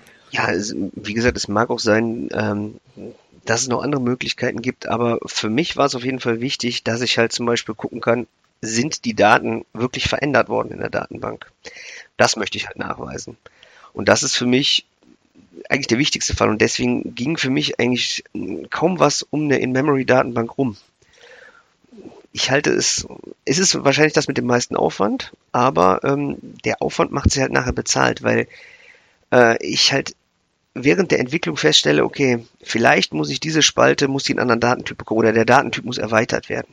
Und dann ist es halt wichtig, dass da irgendwo ein Test fehlschlägt und mir halt sagt, entweder du hast das noch nicht getestet oder das ist äh, nicht komplett getestet. Ich erweitere die Spalte, weil ich merke, der Name muss länger als 10 Zeichen sein, auf 15 Zeichen, ja. Dass ich, ich sag mal, solche Sachen halt abtesten kann und dass ich auch gucken kann, ist der entsprechend in die Datenbank geschrieben worden.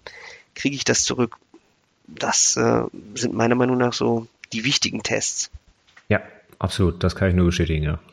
Also es bringt mir nichts, wenn ich äh, sauber sagen kann, dass zum Beispiel in Java jetzt der Entity Manager definitiv aufgerufen wurde, aber nachher funktioniert es trotzdem nicht und es landet nicht in der Datenbank. Also äh, in dem Umfeld würde ich unbedingt auch dafür plädieren, echte Integrationstests, die auch mit einer Datenbank arbeiten, durchzuführen. Ja, unbedingt. Ja, und vor allem hast du halt den Vorteil, dass du dich im Zweifelsfall nicht mit einem Datenbankadministrator streitest und dir das Problem hin und her schiebst, sondern du das siehst, dass das Problem bei dir liegt und das ist das Wichtige. Ja, und, genau. Ähm, ja, weil ich sag mal, es gibt ja noch genug Störfaktoren. Also äh, ob das in der Firma dann nachher irgendein Subnetting ist, wo du dann feststellst, so der Link funktioniert nicht so, wie ich mir das vorstelle, oder äh, weil jemand den Rechner genommen hat und ist an eine andere Netzwerkdose gegangen.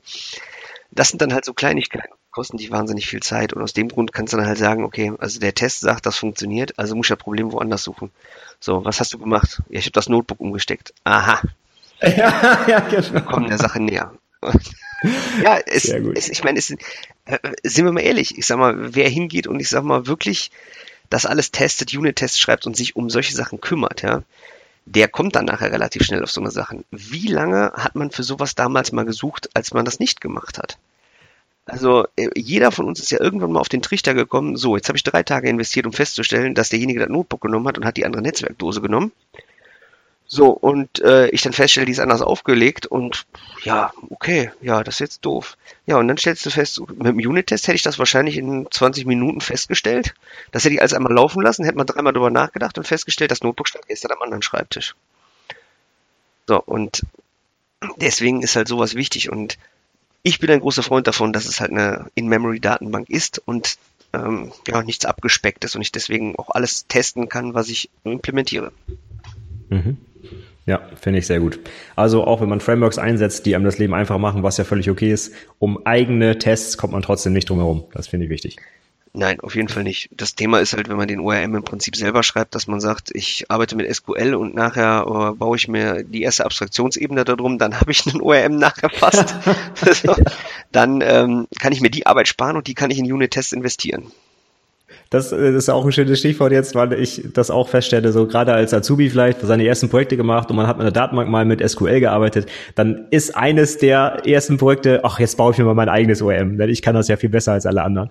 Und äh, da kann ich nur jedem den Tipp geben, mach es nicht. Es gibt so viele Fallstricke, die man dabei äh, berücksichtigen muss. Also äh, wie du auch schon sagst, die Frameworks, die es gibt, die sind getestet, da sind professionelle Entwickler dahinter und das kann man als einzelner Entwickler nicht so nachbauen. Ja, ganz genau. Ja, eine letzte Frage, die mir noch eingefallen ist, also technisch, ähm, und zwar bin ich auch immer ein Freund davon, so wenn man jetzt gerade auch diese modernen Ansätze wie zum Beispiel Domain-Driven Design und so verfolgt, da ähm, habe ich es immer ganz gerne, wenn so mein Domänenmodell, also die eigentlichen Klassen, die die Businesslogik darstellen, wenn die wirklich isoliert sind. Das heißt, wenn die keine Abhängigkeiten zu externen Frameworks, wie zum Beispiel so einem ORM haben. Und in Java ist es jetzt so, da habe ich jetzt so ein bisschen ein Trade-off, wenn ich meine Business-Klassen mit dem äh, JPA persistieren möchte, dann habe ich halt mindestens mal diese komischen Annotationen an den Klassen und damit automatisch eine Abhängigkeit in das äh, Framework rein. Ist es beim Entity Framework so, dass das auch immer so ist oder kann ich wirklich, ich sag mal, ein reines Domänenmodell schreiben, was keinerlei Abhängigkeiten hat und das Entity Framework geht einfach von draußen drauf und persistiert die dann? Ist das möglich? Mm, ah, schwierig. Ähm, ja, wie mache ich es am besten? Also in dem Moment, wo ich natürlich ein Using Statement irgendwo in meiner Business-Logik habe, die äh, mir die Daten persistiert, habe ich eine Abhängigkeit. Wenn ich hingehe und das durch irgendeinen Data Manager wieder abstrahiere, kann ich diese Abhängigkeit natürlich rauskriegen. Ja. Ähm, wie gesagt, Projektgröße meiner Meinung nach. Also ich kann mit sowas halt leben, wenn es halt überschaubar ist und wenn das Projekt halt größer wird, dann muss ich mich halt drum kümmern, wie kann ich das abstrahieren. Weil da hole ich mir sonst nachher nur Probleme mit rein. Jetzt ist halt der Vorteil, solange ich das halt nicht gegen einen anderen ORM austausche, ist das auch nicht so tragisch, ja. Sag mal, dann äh, leidet im Zweifelsfall an Stellen meine Testbarkeit ein bisschen drunter. Das äh, mag jetzt noch sein, aber im Grunde genommen kann, kann man damit leben, sag ich mal.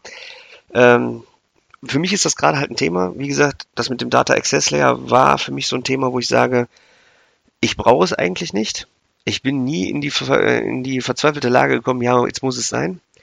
Jetzt langsam stelle ich halt fest, okay, das Projekt nimmt äh, oder Projekte nehmen halt eine gewisse Größe an, wo ich sage, jetzt fängt es an sinnvoll zu werden, weil das fängt an sonst tierisch, also sonst werden halt Änderungen aufwendig. Ähm, auf der anderen Seite, wenn ich es halt nicht verwende, Microsoft ändert nur geringfügig was und Microsoft ist dafür bekannt, dass man halt auch das, was vor zehn Jahren noch aktuell war, immer noch geht. Also mich wundert es halt, dass sie im nächsten Framework halt wirklich den einen, äh, nicht DB-Kontext, aber das Vorgängermodell ähm, Manager oder wie er hieß, ich weiß nicht mehr genau, rausnimmt. Das hätte ich ihm nicht zugetraut. okay. Also ich hätte schon gedacht, dass ich das lässig updaten kann und das würde immer noch funktionieren dann, auch wenn es zehn Jahre alt ist. Aber das tut's dann anscheinend nicht. Also auch die gehen mit der Zeit. Ja, muss man von Projekt zu Projekt entscheiden. Aber das Thema Data Access Layer ist auf jeden Fall noch eins, womit man sich dann mal beschäftigen kann. Was aber meiner Meinung nach nicht zum Grundlagen gehört. Also wenn ich ähm, meine ersten Projekte gemacht habe damit und stelle fest, das habe ich jetzt verstanden, dann kann ich mich um sowas kümmern. Die Annotationen ziehe ich definitiv nicht in, in den Code rein. Also ich habe halt lediglich mein Using Statement, um die Datenbank auszulesen oder zu schreiben. Und das ist eigentlich alles, was mich äh, daran koppelt. Okay, na cool. Gut, ja, ähm, dann haben wir auf meiner Liste der Fragen alles durchgekaut. Haben wir jetzt noch im Bereich OEM irgendwas vergessen, was du noch gerne unterbringen willst oder was wir unbedingt noch besprechen sollten? Oh, vielleicht eine Literaturempfehlung dazu, aber ansonsten äh, war auf der technischen Seite hätte ich da jetzt nichts mehr. Okay, ja, dann ist das ein guter Einstieg. Was kannst du denn so empfehlen, um das zu vertiefen, vielleicht an Literatur oder Ja, was kann ich da empfehlen? Also ich sag mal, im .NET-Umfeld gibt es sowieso für die meisten Sachen relativ viel. Also auch schon bei Microsoft ist die Dokumentation ja schon nicht ganz klein. Aber so meine Lieblingsquelle ist auf jeden Fall Dr. Holger Schwichtenberg.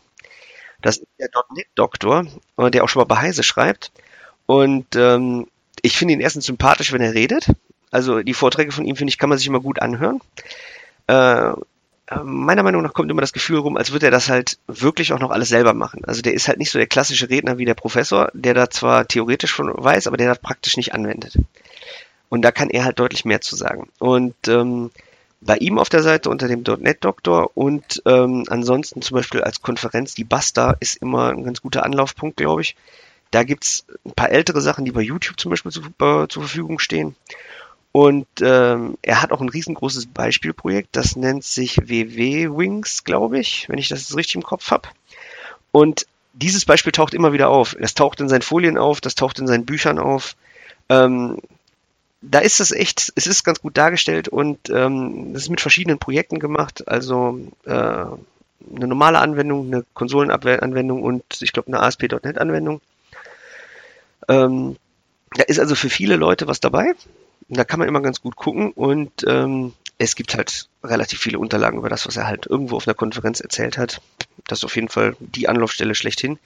Ansonsten hat er noch äh, das letzte Buch, das äh, habe ich auch gekauft und gelesen. Jetzt nicht, weil ich der Meinung bin, da werde ich extrem viel Neues lernen. Aber erstens frischt man halt wieder die Sachen auf, weil man halt wirklich nur in einem Teil immer arbeitet. Und auf der anderen Seite ist es halt auch, ich glaube, mit irgendwie 200 oder 300 Seiten überschaubar. Ähm, jetzt müsste ich mal gucken, das ist moderne Datenzugriffslösung mit dem Entity Framework 6, also aktuell oder noch aktuell, sagen wir mal so. Ähm, ja, ist jetzt auch nicht gerade teuer gewesen, glaube ich. War günstig. Und das gibt einen ganz guten Überblick, würde ich sagen. Und er spielt halt auch, glaube ich, wieder in dem Buch geht es, glaube ich, auch wieder um den Flugmanager, also um seinen WW-Wings. Das ist äh, so bleibt man, hat man halt den Vorteil, dass man viele Informationen um ein Projekt findet und auch das Projekt selber im Internet. Und das ist meiner Meinung nach ein guter Einstieg. Okay, cool. Ja, den äh, Herrn Schwichtenberg, den, äh, den sieht man auch öfter mal bei, genau wie du schon sagtest, bei Heise und so. Ja, dann ähm, hat auch mal coole Artikel in der iX und CT und so. Kann ich empfehlen, ja. Ja, der schreibt auch noch für irgendein .NET-Magazin. Ich weiß nicht, ob das .NET Pro ist oder irgendwie sowas. Äh, da schreibt er auch schon mal für. Also der ist auf jeden Fall überall unterwegs und der veröffentlicht viel.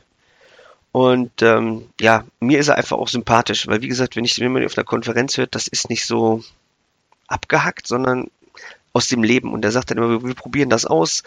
Ich zeige das mal gerade, ich kommentiere das mal im Code aus, ich mache mal dieses. Ähm, er hat dann auch schon mal, dass das nicht funktioniert hat dann so zwei Gedenksekunden und sagt, ah ja, ich weiß, woran es liegt. Das ist ein bisschen aufwendig, das jetzt zu ändern. Wir machen das mal so und so. Also, das ist aus dem Leben. Und das finde ich einfach extrem sympathisch. Und das ist halt nicht so statisch, nur ich habe hier mal 20 Folien mitgebracht. Ähm, und daraus erkläre ich euch das jetzt. Sondern äh, macht halt auch Live-Vorführungen und eindeutig ein großes Plus. Okay, cool. Ja, wenn wir schon beim Thema Literatur sind, hast du noch irgendwie ein All-Time-Favorite-Buch, was du irgendwie jedem Softwareentwickler dringend ans Herz legst, weil das dein Leben verändert hat oder irgendwas? Oh, also damals habe ich ja schon gesagt, im Studium hat es angefangen mit äh, Clean Code und ähm, ja, das ist, gehört auf jeden Fall zu meinen Lieblingsbüchern und ich muss immer schmunzeln, wenn du das äh, mühlenartig vorstellst, das Buch in dem Podcast. Aber ich äh, sehe es halt genauso. Ähm, ja, dann habe ich damals Objective-C and Cocoa gelesen. Ähm, das war auch ein Buch, das hat mich, das war der Einstieg in, in Objective-C für mich. Der ist auch immer hängen geblieben. Ich könnte jetzt zwar nicht mehr sagen, das Buch hat mich irgendwie inspiriert, aber ich fand es gut geschrieben damals. Ich habe mir auch schon vorgenommen, das wirst du irgendwann nochmal lesen, auch wenn du das, was drinsteht, äh, ich sag mal, jetzt so nicht mehr brauchst, weil du wahrscheinlich besser Swift lesen solltest, aber genau. ich finde es einfach, ich, es hat mich damals einfach gefangen, das Buch, und die beiden würde ich auf jeden Fall so dazu zählen, weil sie wahrscheinlich auch mich doch gelenkt haben. Und gerade das Thema Clean Code, das Buch kann man halt so lesen, weil ja, da stehen viele Informationen drin. Beim ersten Mal überfliegt man das und dann liest man das irgendwann noch ein zweites Mal und stellt halt fest, wie wichtig das Ganze ist. Und äh, ja, also die beiden würde ich auf jeden Fall dazu zählen. Cool. Ja, perfekt. Kann ich auch nur unterstützen. Also jetzt Objective-C kann ich überhaupt nicht zu sagen, habe ich mich noch nie mit beschäftigt, aber das Clean Code auf jeden Fall. Was äh, Aus- und Weiterbildung angeht, kann ich halt jedem nur raten, ich sag mal, äh, Konferenzen, Bücher und natürlich, ich sag mal, sowas wie Pluralsight sind natürlich immer gute Sachen, weil man einfach irgendwo auf dem aktuellen Stand bleiben muss. Und ähm, das ist auch mit ORMs nicht anders gewesen. Also äh, das ähm, Entity Framework Core zum Beispiel wird schon eine ganze Zeit lang entwickelt, ist aber bei vielen noch gar nicht angekommen, dass es da was gibt. Und da gibt es zum Beispiel auch einen Pluralsight-Kurs, auf den man dann stoßen kann, wenn man das Ganze verfolgt. Halte ich für doch eine wichtige Sache. Ob es jetzt Pluralsight oder Udemy oder was weiß ich ist, ist egal. Ja, das muss schon irgendwo sein. Als Quelle, ja, immer eine gute Frage. Also für mich sind halt, man hat sich so mit der Zeit irgendwie ein paar Lieblingslinks zusammengesammelt. Für mich gehört auf jeden Fall der .NET-Doktor dazu. Ich finde es immer ganz gut und es sind immer Themen, wo man dann sagt, ja, ich kriege jetzt hier einen Ansporn und dann muss ich mich selber darum kümmern, dass ich was finde. Ich glaube, das ist halt das Problem der Softwareentwickler, man muss sich halt selber drum kümmern. Und man muss halt auch gucken, dass man wenn man später denn äh, arbeitet und noch viel arbeitet, dass man das damit unterbringt. Und ähm, es ist halt noch nicht bei jedem Arbeitgeber angekommen, dass auch ähm, zum Arbeiten des Softwareentwicklers irgendwo gehört, dass man eine gewisse Zeit seiner Arbeitszeit darin investiert, sich weiterzubilden und gewisse Dinge einfach mal auszuprobieren. Zu sagen, ich habe mal gehört, das muss man, das ist jetzt gerade hip, da will ich mal einen Einblick haben und da muss man einfach mal zwei Stunden oder drei Stunden investieren können, auch auf der Arbeit. Und ich glaube, das ist die hohe Kunst, das hinzukriegen, dass das halt nicht nur alles im, auf privater Seite läuft, sondern dass das eine gesunde Mischung ist. Mhm. Ja, das kann ich nur unterstützen. Also jetzt rein zufällig hat meine äh, Bachelorstudentin gerade ihre Arbeit über ähm, Extreme Programming geschrieben. Und da gibt's ja in der neuen Auflage von, weiß ich nicht, sogar noch einen extra Punkt dafür, der heißt, glaube ich, sogar Slack. Und äh, da sieht das XP vor, dass sich Entwickler also auch genau wie du sagst, während der Arbeitszeit durchaus mit anderen Projekten beschäftigen dürfen. Zum einen natürlich auch im Unternehmen, um so ein bisschen so Wissensmonopole abzubauen, aber auch eben gerade, um halt auf dem Laufenden zu bleiben und handlungsfähig zu bleiben. Und das ist quasi in diese Entwicklungsmethodik schon eingebaut. Also das, das finde ich äh, ganz, ganz wichtigen Punkt, ja. Ja, ich würde sagen, wir haben es ja eben im Prinzip schon gesagt. Wie gesagt, du nutzt momentan den DB-Kontext und stellst bei deinem Projekt dann irgendwie nächstes Jahr oder übernächstes Jahr fest, so jetzt gehe ich mal hin und äh, aktualisiere mal die Version und stell plötzlich fest, ähm, äh, das, was ich vor dem DB-Kontext, also das, was der DB-Kontext rappt, ist immer, das habe ich vorher benutzt von mir aus, das gibt's jetzt plötzlich gar nicht mehr. Was mache ich dann? Das sind halt Dinge, die sollte ich halt früh genug wissen und die muss ich halt mitkriegen. Und deswegen muss ich mich halt selber informieren. Und ähm, ja, ich sag mal, wie gesagt, das mit dem Code Cutter morgens zum Beispiel, ähm, wie es äh, die CCD School zeigt und lebt, ja, ist schwierig. Also wenn man, ich habe es eine ganze Zeit lang probiert, äh, aber so wirklich konsequent durchsetzen ist eine harte Nummer, weil es gibt immer Sachen auf der Arbeit, hier kommt ein Termin, da hat jemand was Wichtiges und das ist immer wichtiger als das, was du machst, das ist halt so. Und ja, ich weiß nicht, das ist auf jeden Fall schwierig. Ich probiere es, ich probiere die Studenten, die bei uns ähm, äh, für ein Praktikum da sind oder eine Abschlussarbeit oder beides in Folge, ähm, dazu zu ermutigen. Äh, Im Normalfall, die wenigsten nehmen es an, ja. Äh, aber zumindest hat man sie mal mit der Nase darauf hingewiesen und hat gesagt, so, guck mal, da gibt's noch mehr. Und ähm, das ist, glaube ich, schon mal viel wert. Wenn sie es nachher umsetzen können im Job, umso besser. Ja, klasse. Finde ich gut. Ja, gerade den Nachwuchs muss man auch so ein bisschen, manchmal auch zu seinem Glück zwingen. Finde ich gut. Bist du, habe ich noch gar nicht gefragt, eigentlich auch selber ähm, in der Ausbildung tätig? Also bist du irgendwie Ausbilder oder betreust da Studenten oder? Ja, bedingt. Also ich betreue schon Studenten. Wir haben ein paar Studenten, die mit uns ähm, entwickeln, ja. Ähm, aber ich würde mich jetzt nicht als Ausbilder bezeichnen. Also ich probiere ihnen was von dem mitzugeben, was ich weiß und was ich kann. Ähm, ob das jetzt im Sinne eines Ausbilders alles ist, weiß ich nicht genau. Ich habe es nicht gelernt, Leute auszubilden. Und wir haben keine Azubis in dem Sinne, sondern es sind halt normalerweise Studenten, die mit ihrem Studium fertig sind und eine Abschlussarbeit schreiben wollen. Im Zweifelsfall machen die vorher noch ein Praktikum und ähm, dann haben wir im Zweifelsfall zwölf Monate Zeit, im, im besten Fall, sagen wir mal, äh, mit ihnen zu arbeiten. Weil halt die Einarbeitungszeit immer relativ lang ist, ist das für uns schwierig. Also wer halt Praktikum und Abschlussarbeit schreiben will, der hat immer ganz gute Chancen, bei uns genommen zu werden. Weil bis die zum Thema hingeführt worden sind und dann wirklich produktiv was tun können, womit man was anfangen kann. Also ob sie jetzt in der Abschlussarbeit, gerade die Masterstudenten, die halt wirklich was mit einem wissenschaftlichen Hintergrund machen müssen, da fängt es dann halt an aufwendig zu werden, dass wir auch irgendeinen Benefit dafür haben, den wir da reinstecken. Und ähm, man möchte ihnen natürlich auch irgendwas mitgeben. Also sie sollen ja gehen und sollen sagen, ja, hier habe ich was gelernt. Und ähm, ja, ich glaube, wir kriegen es hin aber als Ausbilder im engeren Sinne würde ich mich nicht bezeichnen. Oder dann passt ja vielleicht der Begriff Mentor ganz gut dazu. Ja, das wäre, das könnte man vielleicht sagen. Ich habe mich jetzt noch nie damit beschäftigt, wie man das ganze Kind nennen sollte, sondern ich freue mich einfach, wenn jemand Interesse am Thema hat und sagt, ich will was lernen. Und ähm, zu manchen hast du einen wirklich guten Draht und die nehmen, die saugen das wie ein Schwamm auf und die gehen nachher raus und die haben einfach wahnsinnig was gelernt, weil die dann auch da plötzlich ein privates Interesse dran entwickeln. Und ähm, bei manchen ist es mir dann, habe ich dann nachher eher das, so, ein, so ein weinendes Auge, dass ich sage, wäre der noch, noch fünf Monate länger geblieben, dann hätten wir auch dieses Problem noch gelöst und hätten wir ihm da auch noch einen Schubs geben können.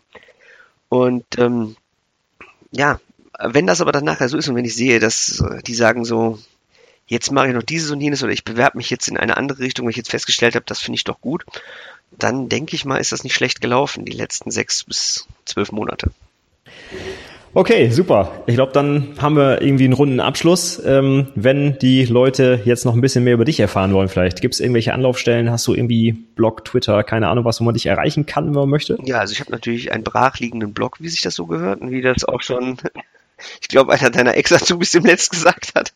Sowas hätte ich auch, ja. Aber prinzipiell kann man mich über eine E-Mail-Adresse oder von mir aus über Xing erreichen. Das geht auf jeden Fall gut. Die Sachen kann ich dir nachher schicken. Dann kann man das mit äh, äh, in die Shownotes tun und dann kann sich jemand melden, wenn er möchte. Und ähm, ja, wir suchen natürlich immer äh, Praktikanten bzw. Studenten, äh, die ihre Praktikum oder ihre Abschlussarbeit machen wollen und wirklich Interesse am Programmieren haben und sagen so, ich möchte in irgendeine Firma gehen, ich möchte ein Projekt machen, dann kann man natürlich gucken, ob wir da helfen können. Weil es ist für uns immer recht schwierig, äh, die richtigen Leute zu kriegen, weil wir jetzt, glaube ich, nicht so der klassische Software-Arbeitgeber sind. Okay, ne, also die ganzen Kontaktdaten packen wir auf jeden Fall in die Shownotes und gerne, wenn du da vielleicht irgendwie eine Möglichkeit hast, wo man offiziell sowas anfragen kann als Praktikumsplatz oder sowas, packe ich das auch gerne mit rein, einfach mal rüberschicken. Ja, man kann das Bewerbungsportal nutzen, ähm, da kann ich dir den Link von schicken und ähm, im Zweifelsfall, wenn halt jemand im .NET-Umfeld arbeitet oder ja, wir machen auch noch ein paar andere Sachen, aber das, was ich zumindest betreue und was ich mache, ist eher .NET dann äh, kann man mir parallel noch eine E-Mail schreiben und ähm, ich kann im Zweifelsfall mal sagen, was brauchen wir, was suchen wir, weil die Projekte ändern sich natürlich immer.